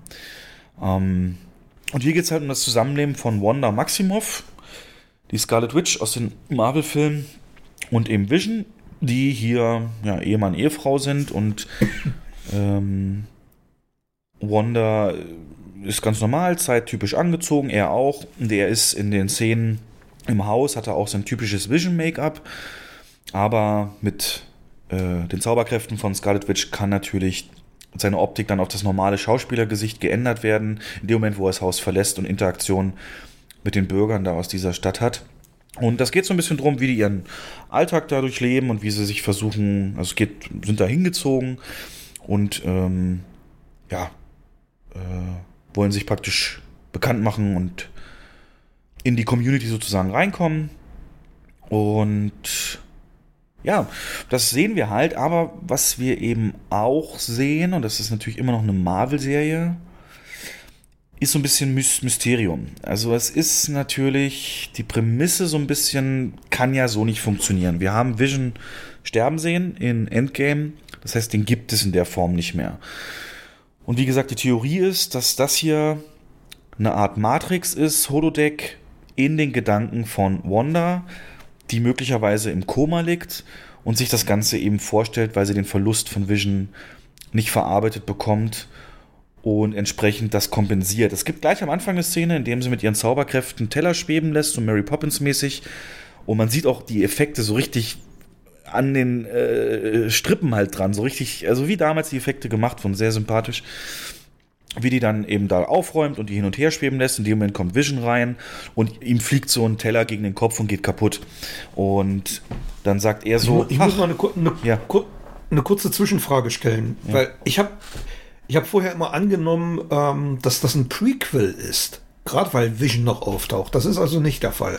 Ist nicht klar. Also es ist ausgeschlossen. Ist nicht klar. Also ich glaube nicht. Also es gibt keinen Hinweis, keine Info dazu, dass das irgendwie vor Endgame spielt. Das Weil das, was du jetzt gesagt hast, das habe ich halt auch schon gelesen. Ich habe es noch nicht gesehen, aber so diese, dass da wohl noch eine Bombe platzen soll, die wichtig ist fürs Marvel-Universum. Unfassbar wichtig, ja. Das ist ja. Habe ich auch gelesen und zwar in der Form, dass dieser Film, es gibt zwei Leaks. Einmal hat Paul Bettany einen Tweet abgesetzt, dass in der letzten Folge ein Gaststar da ist, mit dem man niemals rechnet und der alles auf den Kopf stellt. Und B, ähm, ist schon bekannt, dass diese Serie in Doctor Strange 2 reinleitet und eng damit mhm. mit, dem, mit der Handlung von Doctor Strange 2 verwoben sein soll. Ähm, ist bis jetzt aber alles nicht klar nach diesen zwei Serien und das ist halt das Geile an diesem wöchentlichen Rhythmus erstens und B halt an diesem kompletten Neuen, was sie da machen. Also ich habe das jetzt zweimal gesehen. Achso, ich wollte noch kurz zu Ende führen, mein Gedanke von vorhin. Also, ne, sie zu Hause, schlägt einen Teller an, geht kaputt an Visions Kopf. Ja, ja. Und dann sagt er halt so, wie halt so Sitcom, ach, meine Frau und ihre Zauberkräfte, mit denen sie was schweben lassen kann. Und sie so, ach, mein Ehemann Vision und sein unzerstörbarer Kopf. So, ähm, heißt halt, na, äh, ihm wurde ja der Kopf zerstört durch Thanos und wenn das, das passt damit in die Theorie, dass sie das verarbeitet und sich gedanklich in so eine Welt, in so ein zurückzieht, in dem das alles nicht passiert ist und sie das Leben mit Vision haben kann, was sie will. Und so spielt es damit rein. Und diese Anspielung ist schon so explizit mit dem Kopf, ähm, dass es eigentlich nicht sein kann, dass es ein Prequel ist, weil sonst hätte sie keinen Anlass, das zu sagen, wenn sie nicht diese traumatische Erfahrung gemacht hätte. Und im Ganzen merkt man eben auch, irgendwas stimmt da halt auch nicht. Also irgendwann ist Vision bei der Arbeit und macht da auf so einer Schreibmaschine was und fragt dann einen Kollegen, was machen wir denn hier eigentlich?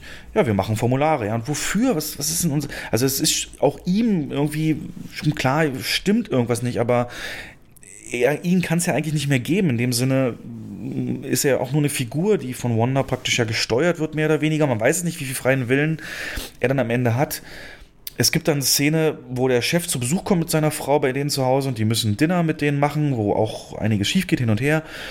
Und dann verschluckt sich der Chef an, an einem am Essen und keiner macht was. Äh, Vision guckt äh, Wanda an, äh, so nach dem Motto, ich will was machen, aber ich weiß, ich darf nicht. Die Frau von dem Chef, der ist in so einem Loop gefangen, die sagt immer nur dasselbe und geht auch nicht wirklich auf die Situation ein. Und irgendwann geht die Kamera dann auf Wanda und dir sagt, Vision, hilf ihm. So komplett anders, komplett nicht in der Betonung, wie sie sonst redet in der Serie, sondern komplett ausgewechselt. Vision, hilf ihm. Und dann steht Vision auf und holt das Ding da raus. Ähm, also da merkt man schon, und Vision hat es von sich aus halt nicht gemacht. Sehr viel nachdenken. Ich muss auch ganz kurz nochmal, um das mal anders zu sortieren. Beim allerersten Mal gucken, fand ich scheiße. Also hat mir null gefallen, ich wollte, dass es vorbei ist. Ähm, das sagen alle, das sagen alle. Ich habe so viele Reviews gelesen, die meinen, äh, die sind nach der zweiten Folge ausgestiegen, sagen nie wieder. Und dann gibt es einige, die meinen, die haben dann bei YouTube äh, Erklärvideos sich angeguckt und sind aufgrund dessen dann wieder eingestiegen und finden sie jetzt geil. Genau so geht's mir. Ähm, ist es bei dir auch so? Ja. Ich habe keine Erklärvideos gesehen, aber ein Podcast dazu gehört. Ist echt so, wirklich, Hans. Und ja, dann habe ich es halt ja, noch ein, ist ja genau dasselbe. ein zweites ja. Mal geguckt mit meiner Freundin, die sich da für so Mysterienserien begeistern kann. Wo, wo nichts so ist, so wie es scheint, so, so ein bisschen so Frauen von Stepford mäßig würde ich auch mal als Vergleich ranziehen. Ähm, und ähm, beim zweiten Mal fällt einem natürlich auch mehr auf. Ähm, nicht nur von der technischen Machtart, nämlich dass die Kamerawinkel dann auch ändern, ein bisschen moderner werden. In dem Moment, wo zum allerersten Mal scheinbar diese Illusion gebrochen wird, mit diesem Vision Hilf ihm. Mhm. Da gibt es zum ersten Mal einen Kamerazoom. Ähm, und dann gibt es halt eine Szene später, wo im Radio eine Stimme dann rauskommt, so zwischen der Musik, Wanda, Wanda, hörst du mich? Wanda, wer tut dir das an? Und sie das dann zerstört. Oder es gibt später eine Szene, da steigt aus der Kanalisation einer aus, der einen Bienenzüchteranzug anhat. Den sieht Wanda und sagt nein. Und dann spult das zurück und verläuft anders die Folge. Also ab dieser Szene spult sie die eine Minute zurück. Und weißt du, woran mich das erinnert? Matrix? Es erinnert, es, nee, es erinnert mich an Inception da mit, mit diesem Versuchen zu erreichen, ne? Ja, während man schläft. Ja, die, genau. die, die, vor allem, ja, ja, genau, vor allem seine, ähm, seine Frau, die ja sagt, hier ist nichts wirklich und ähm, sie bringt sich jetzt um und dann wieder in die wirkliche Welt zu kommen. Also so, so kommt mir das vor. So, so hm? Wie, wie, so ein Koma, ne? wie, wie so ein Traum in einem Koma, ja. Und ich habe gelesen, das ist vollgestopft mit Easter Eggs. Ja. Ähm, natürlich mehr mhm. für Marvel Comic Leser. Also viele Easter Eggs musste ich mir dann auch erst durch die Foren, in denen ich dann rumsurfe, erklären lassen. Mhm. Ähm, auch was jetzt, äh, also ich bleibe auf jeden Fall dran. Ich werde jetzt auch heute ist eine neue Folge raus, nicht gucken, dass ich dann zwei am Stück habe. Aber okay. äh, ich die, diese, ja, also du siehst den Trailer. Der Trailer, wenn man den nach den ersten zwei Folgen guckt, der wird halt auch deutlich verständlicher. Und zwar äh, mhm. ändert sich mit jeder Folge das Jahrzehnt. Also erste Folge war 50er, zweite Folge war 60er. Und am Ende der zweiten Folge wird es in so einem Kameraschwenk auf einmal alles farbig und dann sind es halt die 70er in der nächsten. Und du siehst halt auch schon im Trailer, wie sie dann irgendwann in so einem 80er und Frisur und 90er und so weiter rumhängt. Wird lustig, wenn sie in den 90ern ankommen. Dann wird's äh, ja so Prince of Bel Air, hoffe ich, so ein bisschen mäßig werden. Und ich weiß gar nicht, ob es in die 2000er auch reingeht. Ja. Auf jeden Fall ähm, muss das ja irgendwo hinführen und am Ende sieht man ja auch im Trailer Vision in seiner normalen Superheldenkluft fliegen und dann reden sie von Krieg und Verteidigung und so. Ähm, also man weiß nicht genau, wo das hinführt und die ganzen Böse, wie dieser, dieser Beekeeper, dieser Bienenmensch da, der hat wohl auch in den Comics eine Rolle, was ich aber nicht weiß. Und dann gibt es eben eine Agnes, mhm. eine, eine, eine, andere Hausfrau da, Agnes nennt die sich, die von Catherine Hahn gespielt wird. Die kennst du aus Bad Moms, da ist ja die die komplett Verrückte da. Und ähm, das soll wohl dann im Comics eine Agatha geben, die dann auch mit Wanda in den Comics mhm. zu tun hatte. Und dann gibt es Munkelei. Aber du hast ja mal gesagt, muss, sowas muss selbsterklärend sein, ne? Darf sich nicht auf Comics beziehen. Richtig, ich, das erwarte ich auch von der Serie, dass sie mich da nicht irgendwie. Wie bei Star Wars, also das ist.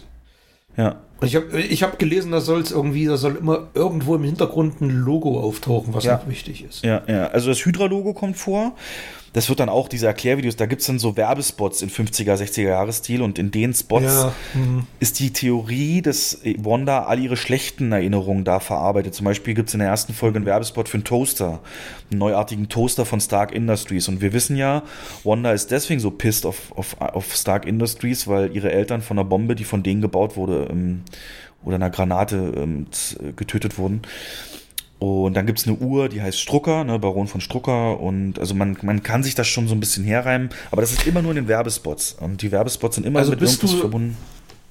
Also bist du doch noch nicht Marvel gesättigt, weil ich kann mich erinnern, nach En- Avengers Endgame hast du doch gesagt, dass jetzt reicht's erstmal, jetzt bist du erstmal durch damit und, und satt. Ja, da Hast du meine ich aber so dieses bekommen? klassische Filmding. Also Black Widow würde mich, dafür würde ich tatsächlich, Stand jetzt sagen, gehe ich nicht mal ins Kino. Ähm, aber weil das hier jetzt was komplett anderes ist, kann ich mich damit echt anfreuen. Auch mit zwei Helden, die wir nicht schon über sind. Nämlich eben Wanda und Vision. Und Ja gut, es leitet halt die Phase 4 ein, ne? Das Phase ist 4, halt ne? wieder ein komplett, ne- ja. Ja, und dann soll es ja den Phase 4 Hauptbösewicht auch einleiten, habe ich gelesen. Und das soll wohl der Teufel sein, Mephisto. Aber den soll man auch nur aus dem, Okay. den soll man auch nur aus den, aus den Comics kennen. Und wenn sie den nicht aufbauen wie Thanos, dann bringt's auch nichts. Also bin mal sehr gespannt und wie sich das alles ausgeht. Äh, mich hat sie nach dem zweiten Mal dann bekommen und ich denke mal, dir würde es wahrscheinlich auch so gehen, weil du entdeckst halt wirklich, ja, wie du sagst, immer wieder was Neues. Und damit ist äh, und, und kreativ haben sie natürlich tausende Möglichkeiten, dadurch, dass jetzt jedes Jahrzehnt mal so durchgehen. Ja. Also dranbleiben, zweites Mal gucken und spekulieren. Geht in die Foren. Das macht so einen Spaß. Das habe ich ja vermisst ganz lange, ne? Weißt du noch, die geile Zeit, wie wir vor Endgame gerätselt haben, wie alles ausgeht und die Theorien oder äh, mit, mit Ant-Man und Arsch und so, ne? Und so weiter. Und, und auch vor Star Wars haben wir ja richtig schön spekuliert und so. Mhm. Das war so geile Zeit. Und das, das, macht ja auch Spaß, ja. und das gehört auch zum Medienkonsum, genau. Deswegen äh, ist diese Diskussion auch im Internet wieder neu entfacht. Ne? So eine sofort am Stück releaste Serie wird niemals so einen Hype generieren können. Ne? Stell dir vor, Game of Thrones wäre alles auf einmal released. Ja. Wie Mandalorian, da ist es ja eigentlich genauso gewesen. Ne? Jede Woche eine Folge ist aber genau das Richtige. Na, aus Streamer, ey, aus Streaming-Dienst-Anbieter-Sicht macht das doch schon Sinn, weil die Leute länger, länger hältst. Wenn es auch nur acht Ja. Folgen sind, sind das zwei Monate statt einem, weißt du, indem ich es weggucke. Ja. Ja. Was hast du denn geguckt? Ja, da kommen wir zu, äh, da kommen wir zu einer Serie, bei der es halt nicht so gemacht wurde, die gleich direkt komplett abrufbar war, die ich mir jetzt komplett angeguckt habe, Vikings. Bis zum groß angekündigten Serienfinale, was so richtig eine Bombe platzen lassen soll. Aber ohne Spoiler bitte, ich bin noch nicht durch. Deswegen, ich werde dazu auch gar nichts groß sagen. Äh, nur, dass ich halt mega enttäuscht bin vom Finale. Oh, Also es gibt, ja, also Die okay. letzten beiden Folgen sind, waren wieder ein bisschen besser, aber so im Ganzen war äh, 6-2, also der zweite Part der zweiten, sechsten Staffel, die letzten zehn Folgen, ein starker Abfall gegenüber dem, was vorher kam. Ja. Also das ist meine persönliche Meinung. Möglicherweise siehst du es anders, würde mich mal sehr interessieren. Aber es gibt da einige Story-Twists, die, ähm, die ich so an den Haaren herbeigezogen fand und ähm, ah, das, sind so einige, einige Entwicklungen in den, gerade in den letzten beiden Folgen, habe ich mich gefragt, wa- warum war da davon nicht vorher schon mal die Rede oder warum hat man da nicht drauf hingearbeitet? Und es wirkte auf mich so, so hingeschrieben, ne? wir müssen jetzt die Serie zum Ende bringen und ähm, gucken mal wie. Ich vergleiche das total mit Game of Thrones, da war es ähnlich. Ähm, hat man es auch so auf Biegen und Brechen versucht zu Ende zu bekommen und hatte für mich so einen faden Beigeschmack, macht die Serie insgesamt jetzt nicht schlecht, also ich finde sie immer noch sehr gut. Aber das ist so ein Phänomen von solchen Serien, dass sie immer schwach enden. Ich weiß nicht, warum das so ist. Ähm, ähm, also, das ist jetzt durch oder gibt es eine siebte? Weißt du da was? Nee, das ist, äh, die ist durch. Das war definitiv das Ende. Ja. Oh, okay. Okay. Wie weit bist du denn? Äh, sechs, er, sechs, Staffel 6 erste, erste Teile, ähm, wo gerade Iva so, in, in okay. Kiew ankommt. Ja. Ja, ja. Mm, Ja, also ich, egal wie die ausgeht, die hat mir richtig schöne Stunden äh, Ja. beschert. Also Es macht auch, es macht auch trotzdem noch Spaß, aber es ist irgendwie das, das Feeling so von den ersten drei, vier Staffeln, so dieses, oh, dieses Kribbeln, wie geht's jetzt weiter? Und einfach, ich bin zwar müde, will ins Bett gehen, aber ich gucke einfach noch eine Folge. Dieses Gefühl kam bei mir nicht mehr auf. Und ähm, also es gibt Handlungsstränge, die sind einfach nicht vernünftig zu Ende gebracht worden. Die sind auf Biegen und Brechen zu Ende gebracht worden. Dann gibt es wieder Handlungsstränge, die machen rückblickend überhaupt keinen Sinn mehr. Also die hätten sie komplett weglassen können. Ähm, technisch alles super gemacht und die Schauspielerleistungen sind grandios. Ich finde ja den Ivar-Schauspieler, der ist sensationell. Das ist ein Däne, der hat, ich glaube, eine große Zukunft vor sich. Aber insgesamt war ich schon enttäuscht vom Hm. Ende. okay. Ähm, Lass uns mal drüber reden, wenn du, wenn du es fertig geguckt ja, hast. kündigen wir schon mal an, machen wir einen großen Vikings ähm, Komplettbesprechung. Mhm. Und natürlich obligatorischer Assassin's Creed Valhalla, mein Spielverweis. Da ist es auch so, dass du den Ragnarsöhnen begegnest, Ragnarsons. Ähm, in, aber hier Übbe und Iva kommen in dem Spiel als Charaktere vor, mit denen du reden kannst und zusammen was unternimmst und so und eroberst. Und äh, das Spiel hat so gemacht, dass es auch immer so, so, so eine Enzyklopädie gibt. Immer wenn du einen Charakter kennenlernst, der irgendwie Mhm. wahre Wurzeln hat, dann gibt es da so einen Codex-Eintrag und dann kann man da so ein bisschen nachlesen drüber. Da fand ich ganz lustig. Das- Ivar der Knochenlose ähm, ist ja in der Serie so gelöst, dass er eben wirklich mit einer mit einem Knochenfeder halt, also mit, also ähm, als Krüppel sozusagen auf die Welt kommt. Ja. Und in dem Kodex steht drin, dass es auch deswegen sein kann, weil ja, er wohl Potenzprobleme hatte und das so von den Frauen, die er hatte, so ein bisschen gestreut wurde, weil auf Englisch heißt Ständer ja Boner, ne, also ähm, mit Bone im, im, im, im Wort und deswegen Eva the Boneless äh, können, kann sich auch darauf beziehen, das fand ich ganz lustig. Aber der ist genauso ein Unsympath im Spiel wie, wie in der Serie. Mhm. Aber das hab, ich habe auch immer zwischendrin immer mal so ein bisschen ähm, Wiki aufgemacht Ja, und mal geil. zu einigen Sachen was gelesen. Ja, mach ich auch. Und ich immer. war erstaunt, wie nah an, an der Historie das doch ist, die Serie. Mhm, also, Also diese, diese. Mhm. Raubzüge in, ja genau, also diese Raubzüge in England, die fanden alle so statt, auf auch die zeitlichen Abläufe. Wir sind auch mehrmals dann dorthin gefahren und ähm, Paris waren sie auch. Also das hat alles schon historische Hintergründe. Ja. Haben sie gut drauf, drauf angenommen. Haben sie ein bisschen Ja. gemixt mit Übernatürlichem Genau, ja. und so, aber sehr angenehm, ja. Tolle Eskapismus-Serie. Tolle visuelle äh, Gewalt auch. Ja. Gut. Und dann kann ich auch gleich noch mal eine Serie machen und dann habe ich auch bloß noch zwei Filme. Und zwar die Serie Lupin, Lupin, ähm, auf Netflix seit 8.1. verfügbar. Das ist ganz leicht beschrieben. Es ist so ein bisschen das französische Sherlock beziehungsweise das französische Haus des Geldes, ähm, das eben um den Gentleman-Gauner Arsène Lupin inspiriert ist. Er hat mir vom Namen immer mal was gesagt, aber ist tatsächlich. Ach, da, Äh, ach der ist das. nee, nee, er, er ist es Da nicht. Es ist so, dass. Hm? Äh, Da gibt da gibt's glaube ich einen Belmondo-Film oder so oder irgendeinen französischen Film. Richtig, also der ist in, in, in Frankreich und im französischen Kanada ist das Kult. Das ist wie bei uns Winnetou, so nach dem Motto. Ja, Ähm, ja, ja, ja. Und aber über die Grenzen hinaus eher nicht so bekannt. Mir sagte der Name was, aber ich habe mich nie damit weiter beschäftigt.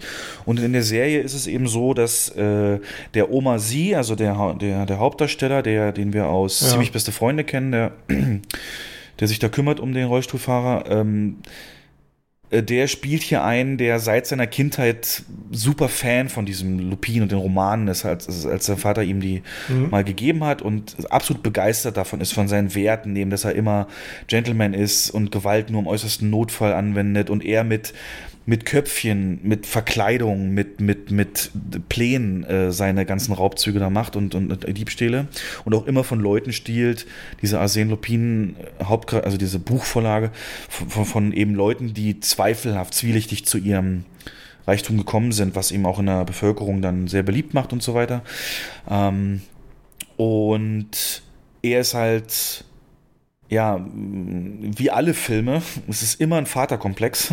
Also alle Filme, die wir kennen, mhm. da hat irgendwie mit dem Vater ähm, hat große Auswirkungen auf den Hauptcharakter, sei es jetzt Star Wars, sei es jetzt ähm, Austin Powers oder sonst was. Und hier ist es auch so, der Vater ist, hat sich äh, selbst umgebracht, als er noch ein Kind war, zwölf oder so.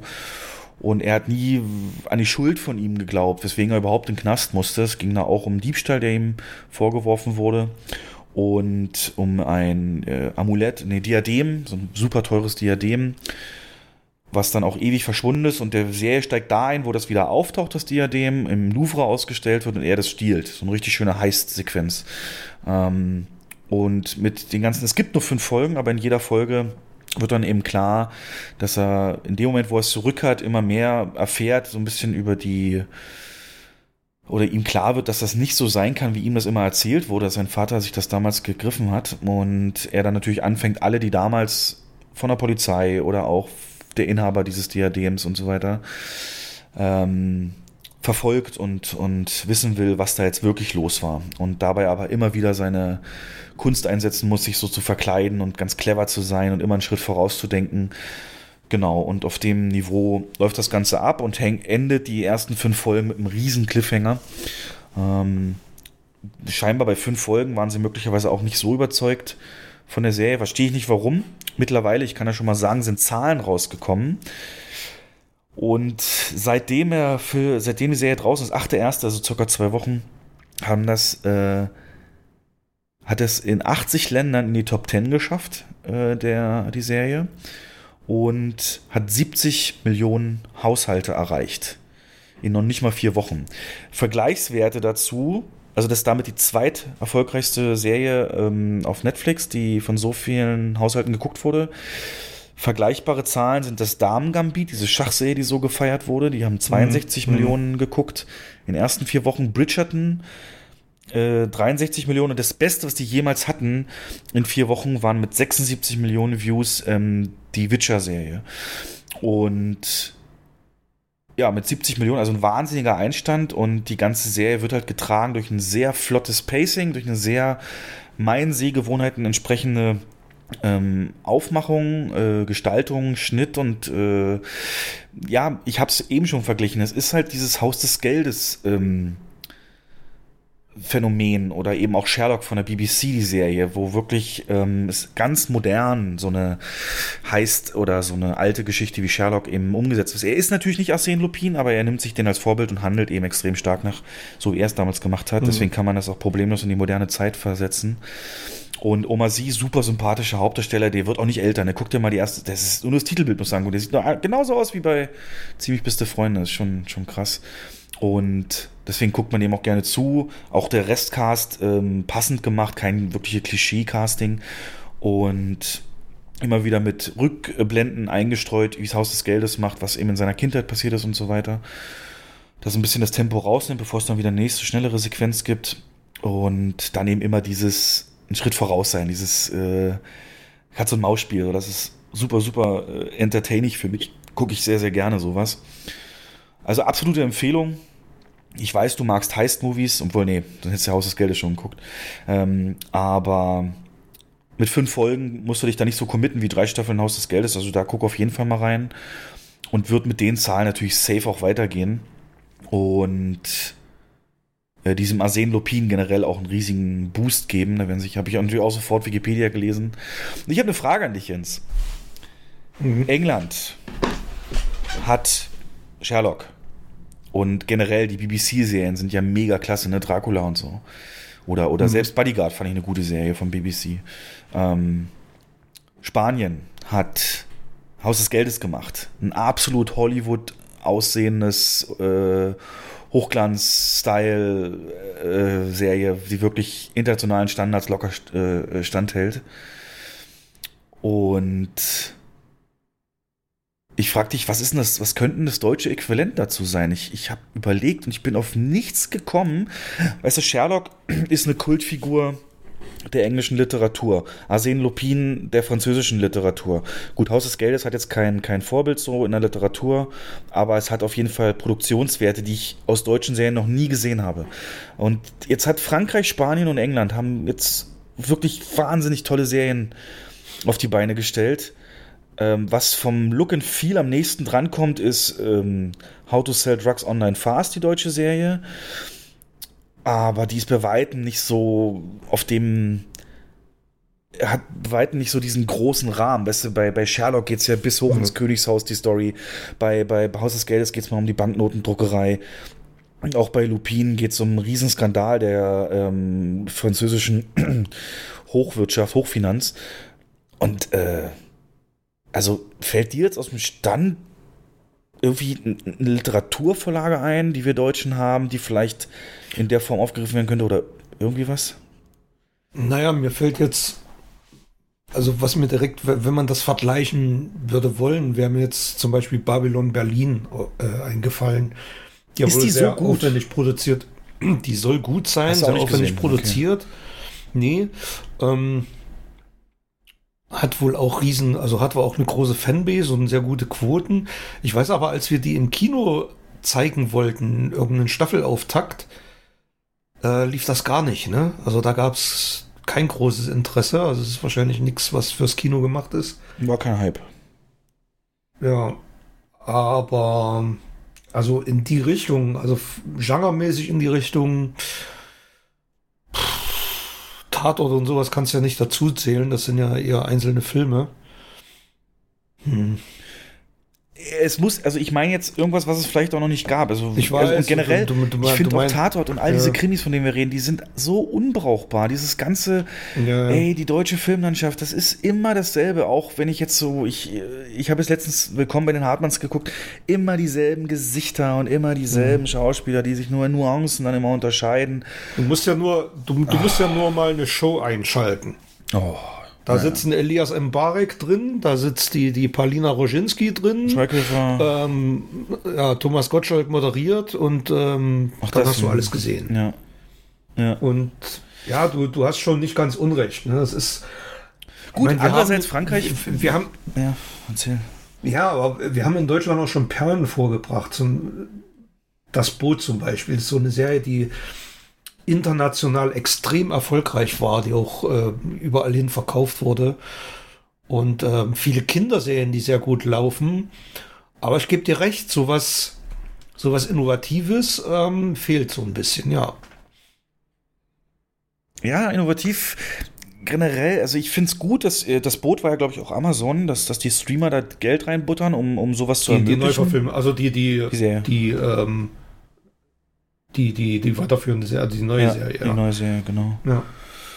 Aber es ist alles, es kommt mir immer so schwerfällig vor, die deutschen Sachen. Und das ist so, wie gesagt, bis auf dieses How to Sell Drugs äh, sehe ich da nichts, was mhm. so diesem Guckgefühl näher kommt. Dark wird natürlich mega gefeiert international. Netflix-Serie Dark ist eine deutsche Serie, soll aber eben super komplex sein und nicht so leicht wegguckbar wie Lupin. Und in der Richtung, oder, oder Sherlock oder so, und in mhm. der Richtung, wir haben da aber auch keine Literatur, die noch nicht irgendwie genutzt wird. Ich, ich, bin sogar, ich habe so an, äh, könnte man das, äh, die, die, Nibelung irgendwie ins Moderne bringen, so weißt ja, du? Oder das, das habe ich mir auch schon mal überlegt, ja, aber das wohl eher als Film. Aber man kann ja auch mal was Neues schreiben. Also ich meine, wir haben hier, also es ist ja nicht so, dass Deutschland kein Studiosystem hat. Ne? Wir haben Babelsberg, wir haben Bavaria Studios, aber ich habe das Gefühl, da sind so eine Mischpoke von Leuten drin, so, die sich alle untereinander kennen und deswegen wird nie was innovativ ja. Neues kommen. Das ist die letzte wirklich große Umbruch im, im, im, im Filmgefühl hat Bully reingebracht, immer noch in meinen Augen. Mhm. Er hat damals mhm. auch eine Optik reingebracht, die man aus Hollywood kannte, so mit, egal wie gut jetzt Periode 1 ist, aber dass, dass das geht, sieht man dann durch ihn. Oder auch diese Art von, von Slapstick-Komödie mit Manitou. Mhm. Das war andere war immer so schwerfällig und äh, es ist aber auch nicht einfach, einen Film zu machen. Ne? Also es ist bedeutet schon auch finanzielle Mittel, auch für unabhängige Filmemacher. Mann, die Streamer schwimmen noch im Geld. Und wenn man ja, jetzt, jetzt nimm mal Netflix, man, du schwimmst in Geld, was, was lässt du für eine deutsche Serie produzieren? Ja, ja, aber wenn man sieht, was, was auch staatlich gefördert wird, das sind immer nur Fortsetzungen. Das ist Fuck You Goethe Teil 3, das ist äh, Bla Bla Teil 6, das ist die nächste Komödie mit Elias Mbarek und Ähm, ja. Es fehlt so, äh, es fehlt so das innovative Denken, so dieses, wir machen mal was anderes, was Neues, was die anderen noch nicht haben.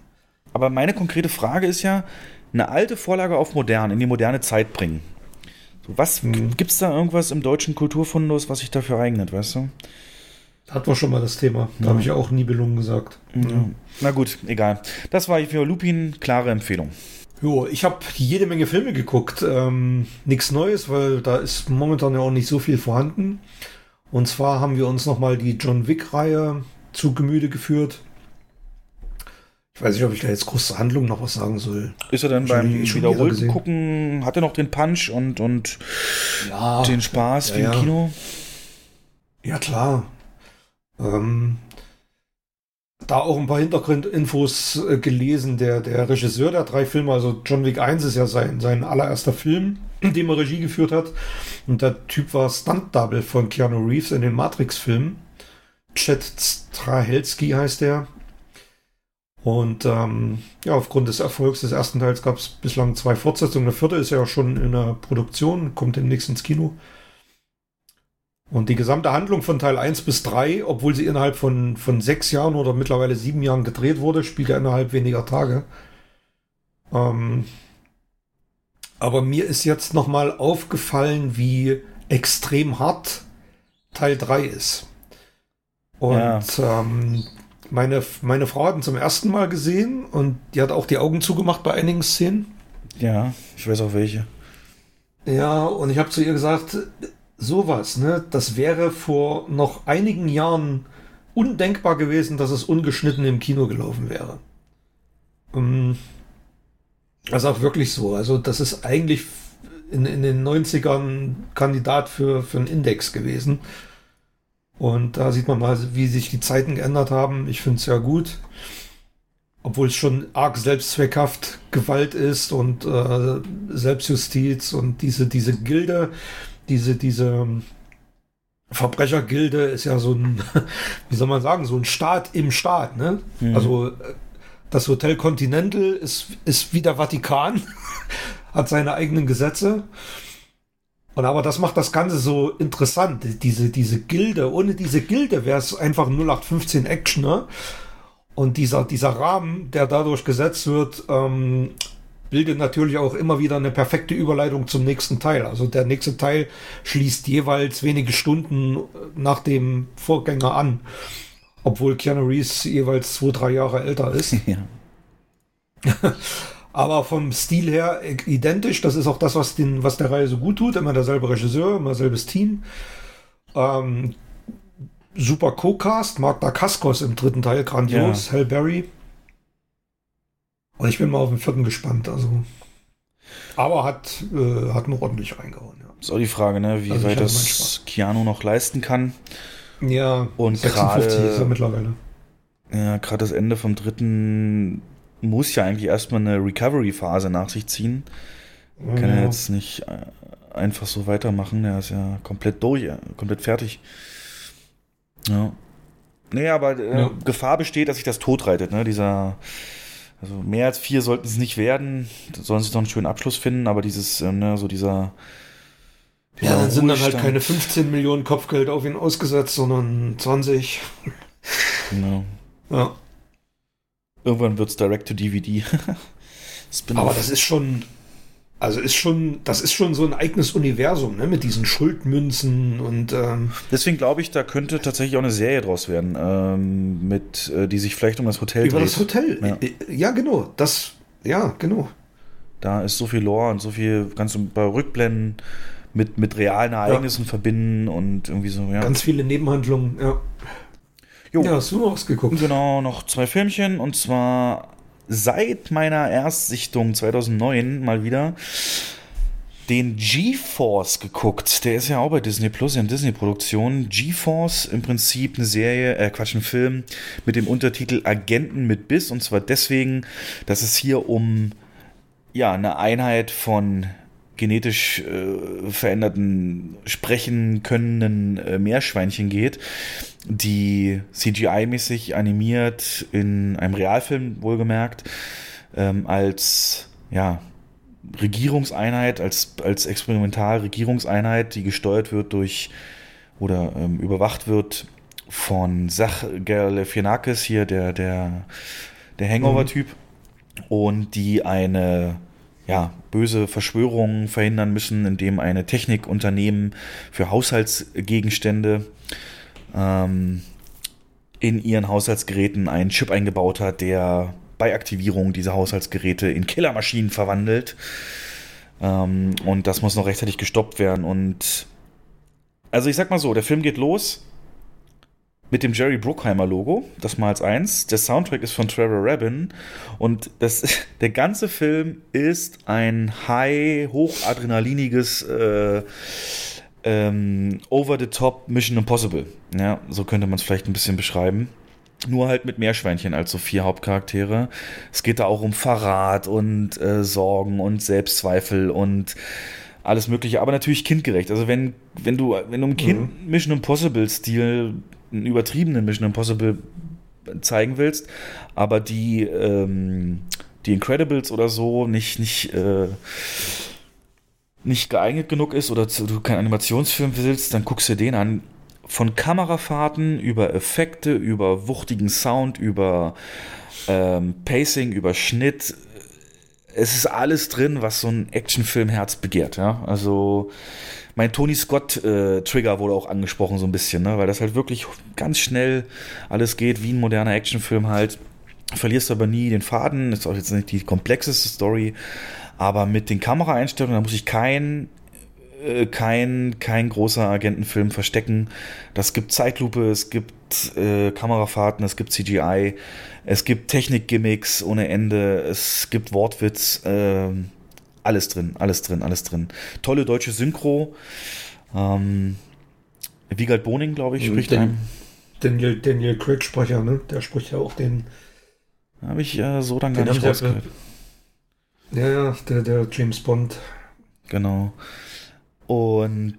Ja, das. Ja. ja.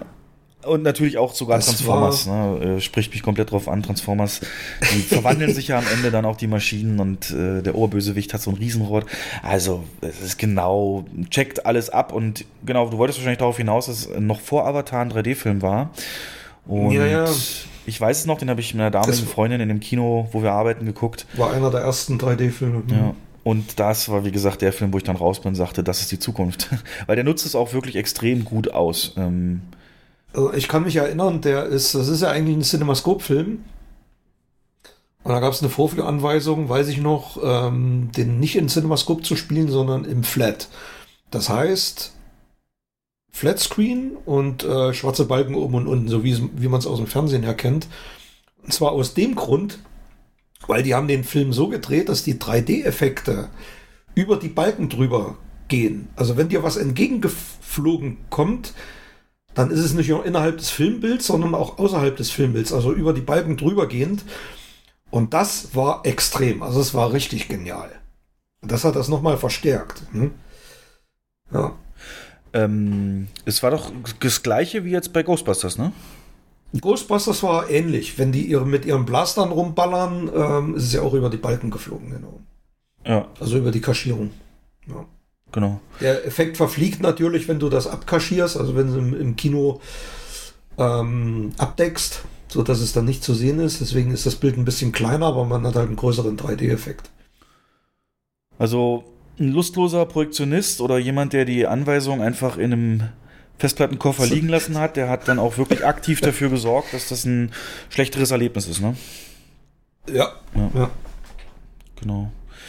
Aber so richtig viel gut, gute Laune-Film. Kann ich, kann ich jedem empfehlen. Und jo. wir haben den mit einem äh, knapp vierjährigen ähm, Kind zusammen geguckt und das war, es spricht auch die an. Ist natürlich nicht zu folgen in dem Alter komplett, aber die ja, ganzen Verfolgungsjagden. Aber die haben ja Spaß dran. Ne? Genau, ja. diese kleinen. Es gibt auch ein Meerschweinchen dann später, das furzt und das ist natürlich dann immer für Kinder. Ganz gut. Ja. Ja, okay, du hast gesagt, du hast mehrere Filme geguckt. Im letzten habe ich ja gesagt, stirb langsam 1, 2. Die haben wir jetzt finalisiert mit 3, 4, 5. Oh, fünf auch nichts auch. groß zu sagen. Ja, muss dich durchqueren. Gehört ja dazu. Ja, ja, und ich kann ja sagen, warum, weil hier ist mir besonders aufgefallen, warum ich den Film nicht mag. Und selbst Carola sagte, das reicht mir jetzt, die musste teilweise weggucken. Der hat so eine extreme Shaky Cam, das wird unerträglich. Gerade die ersten 40, 50 Minuten sind extrem nur mit Handkamera gedreht und ähm, solche Extremzooms, weißt du, wenn du siehst von der Ferne hinten ein Auto fahren und innerhalb von Bruchteilen von einer Sekunde zoomen die auf das Auto drauf mit Wackelkamera. Und das geht den ganzen Film so. Und das hat mir den fünften Teil verhagelt. Ansonsten ist die, die Action und die, die ähm, Verfolgungsjagden sind eigentlich gut inszeniert. Aber die Kameraarbeit ist für mich absolutes Todkriterium für diesen Film. Dann ähm, bin ich überrascht gewesen beim nochmal gucken, wie gut der vierte eigentlich ist. Also der vierte gefällt mir mittlerweile fast besser als Teil 3. Mhm. Der oh, hat eine- oh, oh, Vorsicht. Ja, ja. Der ist auf alle Fälle deutlich actionreicher als der dritte. Mm, McLean in Bestform. Und äh, eine Story, die schon ein Ticken aktueller ist. Also ne, so, so, ein- so ein Energie-Shutdown, das ist schon was anderes als im, im dritten Teil. Der dritte lebt von der Chemie zwischen Samuel L. Jackson und Bruce Willis. Von den äh, One-Linern, die da geballert werden. Das ist eigentlich ein Buddy-Film. Und der vierte geht so wieder in die Richtung vom ersten und zweiten.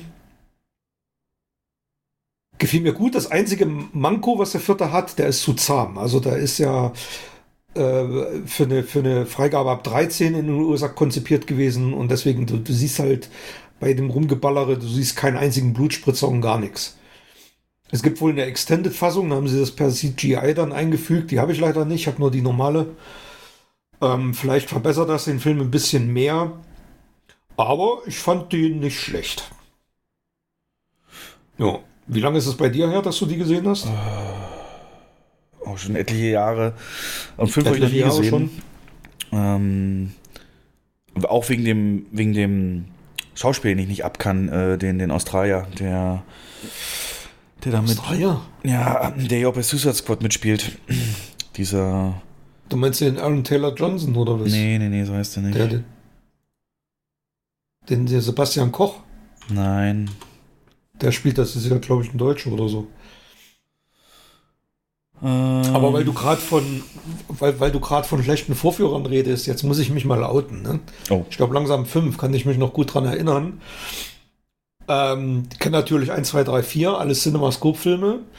Und was mach, was mache ich? Ähm, ich? Ich weiß es noch, ich habe den, da war eine Premiere, habe den programmiert, äh, reingezogen, natürlich Cinemascope-Format genommen. Glaube, langsam kann ja nichts anderes sein, gar nicht drauf geguckt. Und dann lief der Film und dann kommen in den ersten Minuten nur russische Dialoge, die deutsch untertitelt sind. Mm. Und der Film ist ein Flat. Das ist der allererste Stopp langsam Film, der nicht in Cinemascope ist. Und im Kinosaal gab es extreme Beschwerden, die konnten, keiner konnte die Untertitel lesen, Ja, das ist dann weil ich ihn falsch programmiert hatte. Ja, Ah, das so als kleines.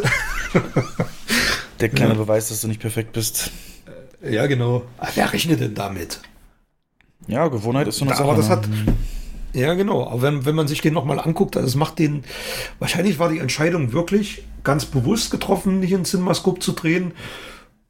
Und deswegen auch diese Handkamera, weil dieses Bildformat, das Vollbildformat, ähm, übermittelt natürlich noch stärker das Gefühl, dass man, dass man äh, mitten in der Verfolgungsjagd ist und äh, nicht so weit entfernt als Zuschauer, sondern aber mir hat es den kompletten Spaß verhagelt. Also ich fand es extrem anstrengend. Ja, Shaky Cam gab es mal so eine Phase, wo das hier mit. Ist mit zum Glück Born- vorbei. Ja. Zum Glück, zum Glück ist das einigermaßen vorbei. Ich meine übrigens Jay Courtney, der den Jack McClane spielt. Den Schauspieler Ach, mag den ich meinst nicht. du? Nicht Aaron Taylor Johnson habe ich verwechselt. Ich habe die beiden verwechselt jetzt, ja. Ja, Ja, das ist, der, der auch beim ersten Godzilla mitgespielt hat, ne? der Aaron Taylor Johnson, ja, der Quicksilver aus. Der genau. Quicksilver Den- aus den- Dings. verwechselt. Der spielt auch in Tenet mit, ähm, der Soldat. Ja, genau. Ähm, Erkennt man schlecht, weil er einen Vollbart hat. Ja. Der stirbt langsam, ist so eine der Reihen übrigens, die dieses, ne, dieses Motto, eine Fortsetzung muss immer größer, höher, schneller sein, ähm, deutlich umsetzen. Denn wenn du mal nur guckst, was McLean jeweils retten muss, ist es oder in Sicherheit bringen muss oder halt den Ärger verhindern muss, ist es im ersten Teil ein Hochhaus, dann ein Flughafen, dann eine Stadt, im vierten Land und im fünften die Welt. Ja, und jetzt ist natürlich dann nichts mehr möglich Aber- nach oben. Ja, großer, höher, schneller, ja, aber nicht in der Umsetzung. Also der dritte ist deut deutlich actionärmer als die ersten beiden. Ja, und das macht der vierte Also aber er wieder nicht- wett. Der hat nicht diese Over-the-Top-Action, der dritte. Das ist auch gut so, ähm, das macht den aus. Ja, das macht den Deswegen, aus, ja. ne, das ist, mein- wie gesagt, das ist eher so ein Little Weapon, so, so ein Buddy-Movie. Der vierte dann. Der dritte. Der dritte. Mit ja, der vierte ist, ist dann eher so ein, so ein Wanted. Ähm, na, ich hatte keine Kugel mehr. ja, naja.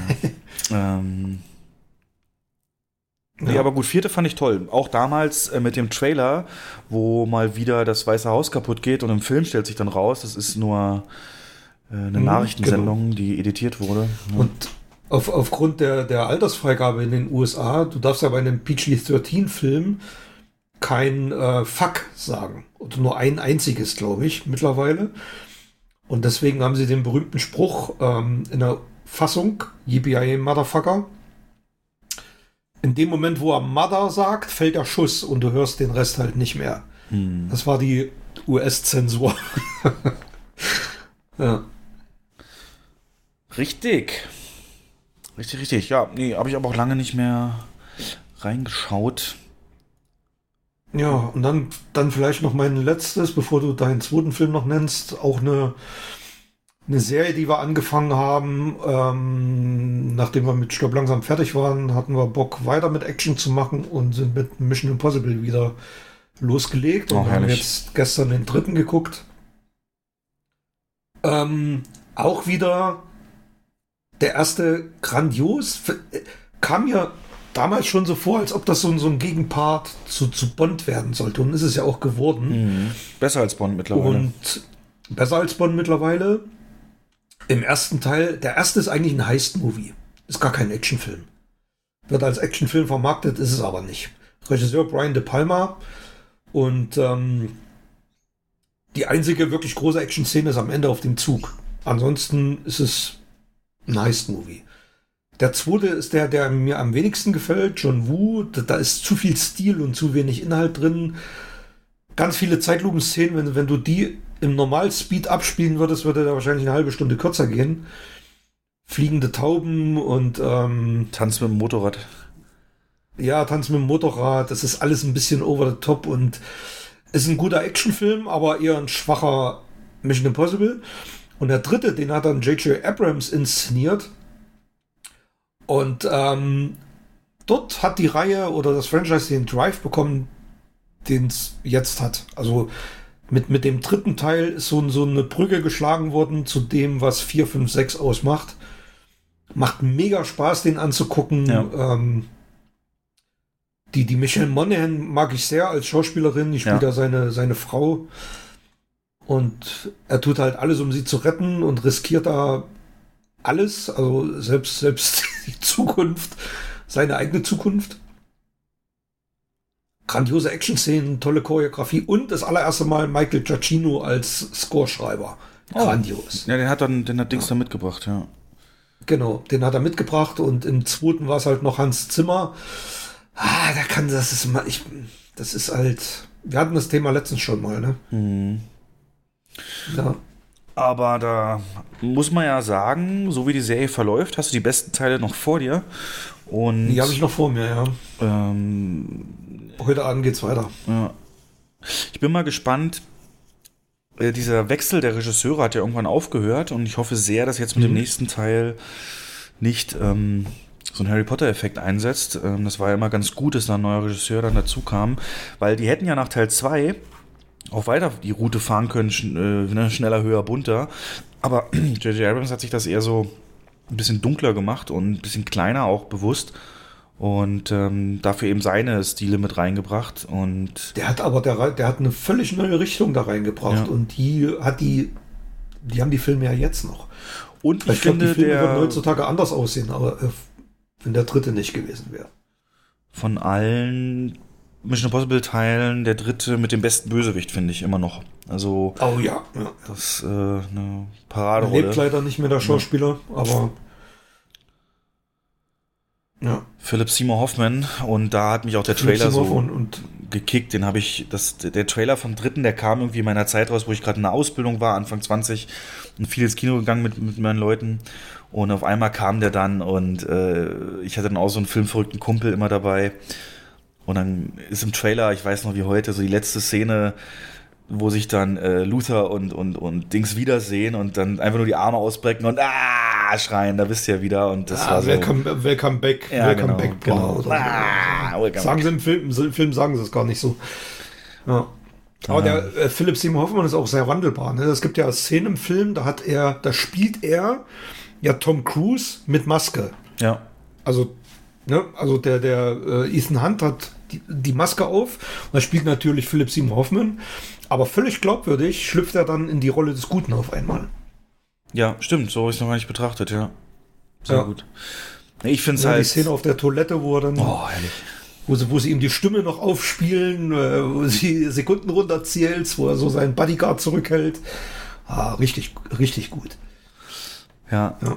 Also das ist, das ist halt, wie ich schon sagte, ne, das ist GeForce für Erwachsene und gerade auch die Technik-Gimmicks, die werden ja immer geiler dann äh, in Ja. den nächsten Teilen und auch nicht einfach nur, dass sie da sind, sondern auch ähm, teilweise Ja, sogar für humor, humoristische Zwecke genommen. Ja. Das macht ja auch den dritten Teil so gut. Da ist halt, ähm, die gehen halt auf dieser Party rum, fotografieren den Typen ab, übermitteln das Bild und scannen das ein und machen dadurch die Maske. Im zweiten hat er einfach Masken da. Da rennt er mit, mit der Maske vom Bösewicht rum auf einmal. Da habe ich mich auch gefragt, ja, wo hat er die jetzt? Ne? Das Dann, war ja dann dann zieht so er die Maske ab und eine der. es ist halt, ja, es ist. Und das, das ist das Gute am dritten, dass so der, der, der Weg dahin auch gezeigt wird und ähm, wie die Gimmicks entstehen und die Sprache aufgespielt wird auf diesen Stimmenentzerrer da. genau, ja. liest das vor. Ja. Ganz großes Mhm. Kino. Ja. Und die, na, was wollte ich jetzt? Die, das mit den Masken, das war ja irgendwann dann so ein, so ein Gag, so, so ein bisschen, so hat man sich ja dann lustig gemacht, dass Mission Impossible halt alles wird gelöst mit Masken. Und einer der kommenden Mhm. Teile, ähm, ab vier, wo dann auch Simon Peck anfängt mitzuspielen, die nehmen das dann auch ganz den selbstironisch. schon mitgespielt. Ach was, okay. Die nehmen das Ja, ganz ja. selbstironisch Eine dann auf die kleine Schulter. Rolle. Äh, und Ja. Also hat er so ein, im, im dritten spielt er seine Rolle schon. Ähm, aber eher so, so ein Computerfritzen im Hintergrund. Also der ist im, im, im Büro und äh, gibt Ethan Hunt dann durch, wo, wo er langrennen muss da in Shanghai und äh, Na, es ist ja so ein Ersatz ein bisschen für Luther, ne? Als er sich im ersten Teil sein Team zusammenstellt, jedes Team braucht einen Technikspezialisten.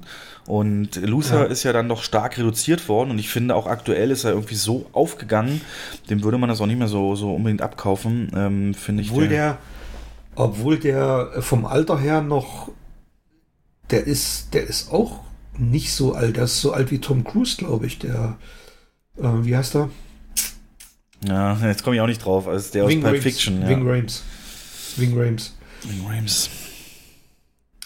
Äh, Das ist das, was ich. Ich fand immer schade. Man hat sich in so einem Teil immer so an das, an die Crew, an das Team gewöhnt und im nächsten waren es dann wieder komplett andere Leute, bis auf Luther. Das fand ich aber erfrischend. Ähm, Im dritten ist ja die äh, Maggie Q mit dabei. Die fehlt im vierten Jahr dann auch wieder. Ist der dritte, der mit Aber Maggie Q, wo sie da im Vatikan Ja. einbrechen?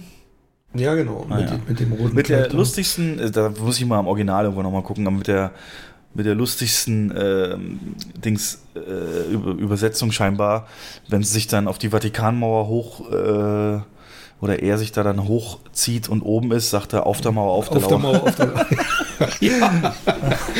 Da ist mir so hängen geblieben. Und Ja, die Maggie Q, ähm, äh, das, das, es gibt so Parallelen, ne? Die Maggie Q spielt im Stirb langsam 4 die Handlangerin des äh, Oberbösewichts. Echt? Ah, Das ja, ist stimmt, stimmt, kann mich erinnern. ja. Ja, die, die, die sie am Ende mit dem Auto dann. Er, er killt sie dann im, oder im Fahrschulschacht, Ja. kämpft er mit ihr. Stimmt. Ja. Das war so.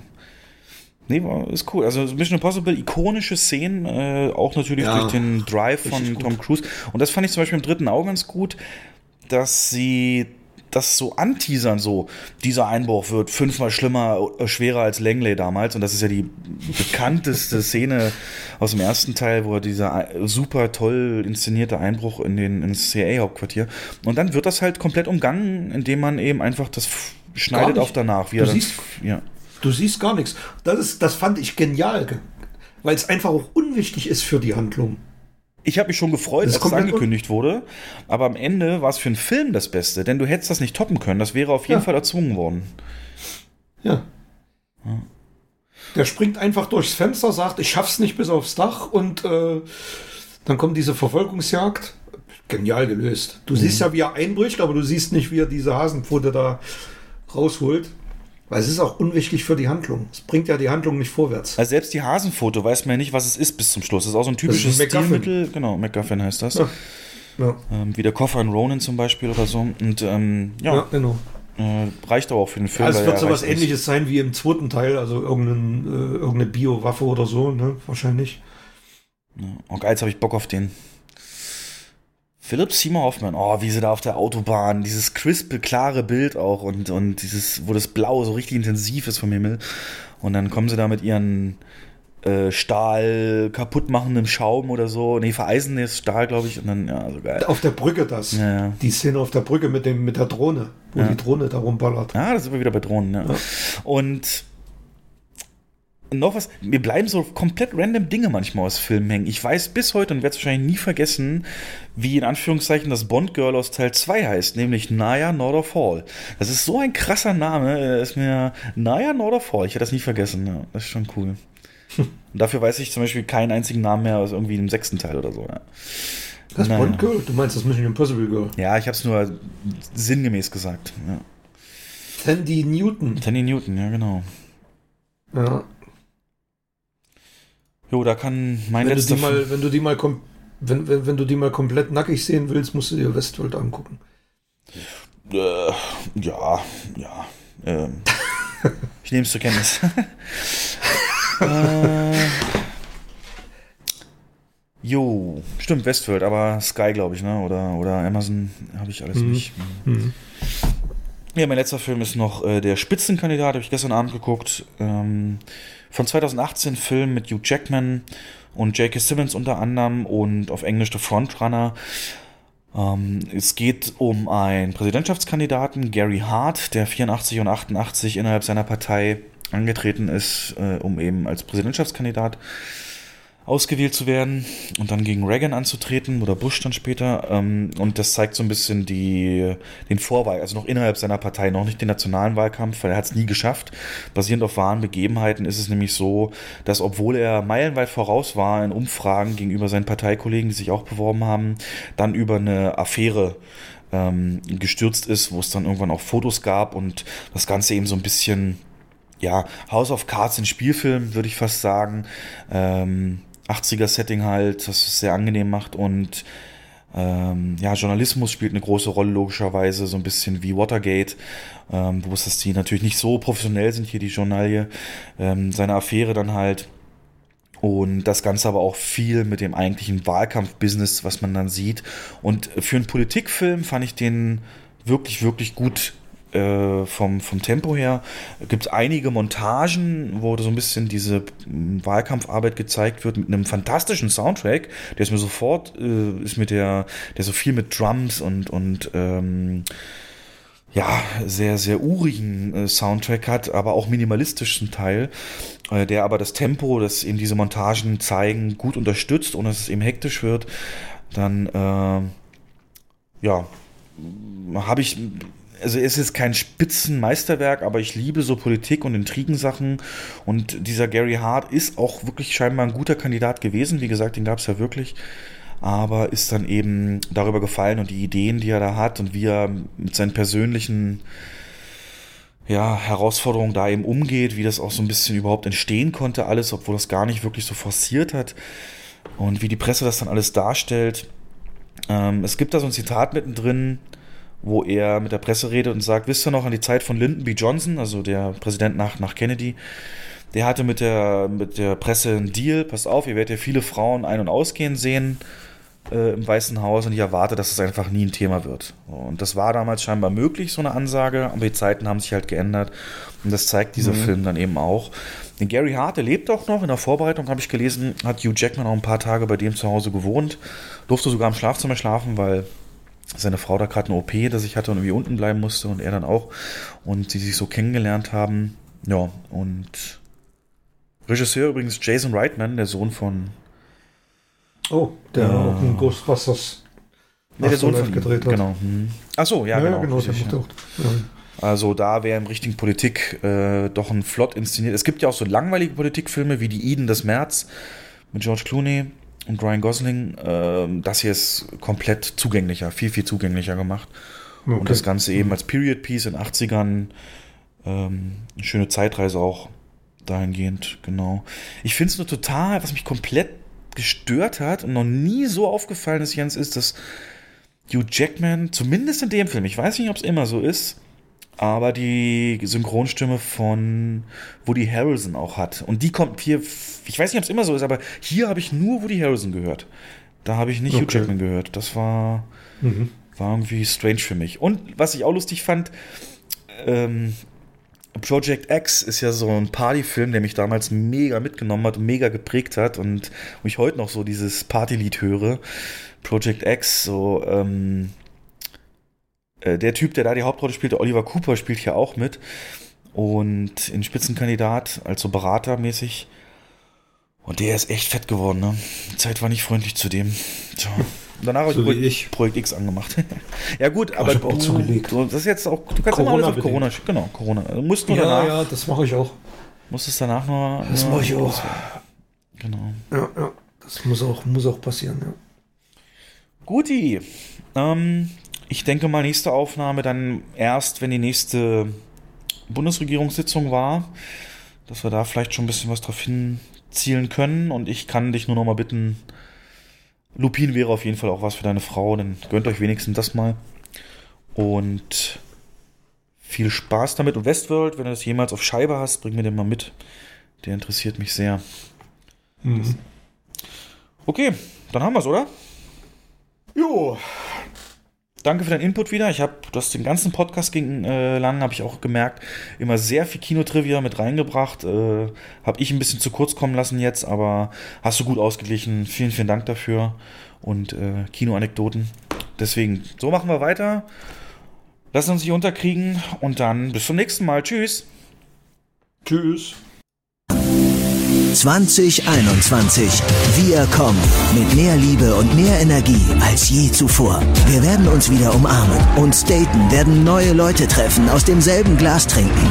Wir werden aus vollem Hals unserer Mannschaft im Stadion anfeuern, aber uns auch etwas ganz leise ins Ohr flüstern. Wir werden wieder unsere Lieblingsorte besuchen, an den Strand fliegen. Wir werden feiern. Mit 20 Leuten in der viel zu kleinen Küche und uns auf der Tanzfläche auf die Füße treten. Wir werden wieder zusammen sein.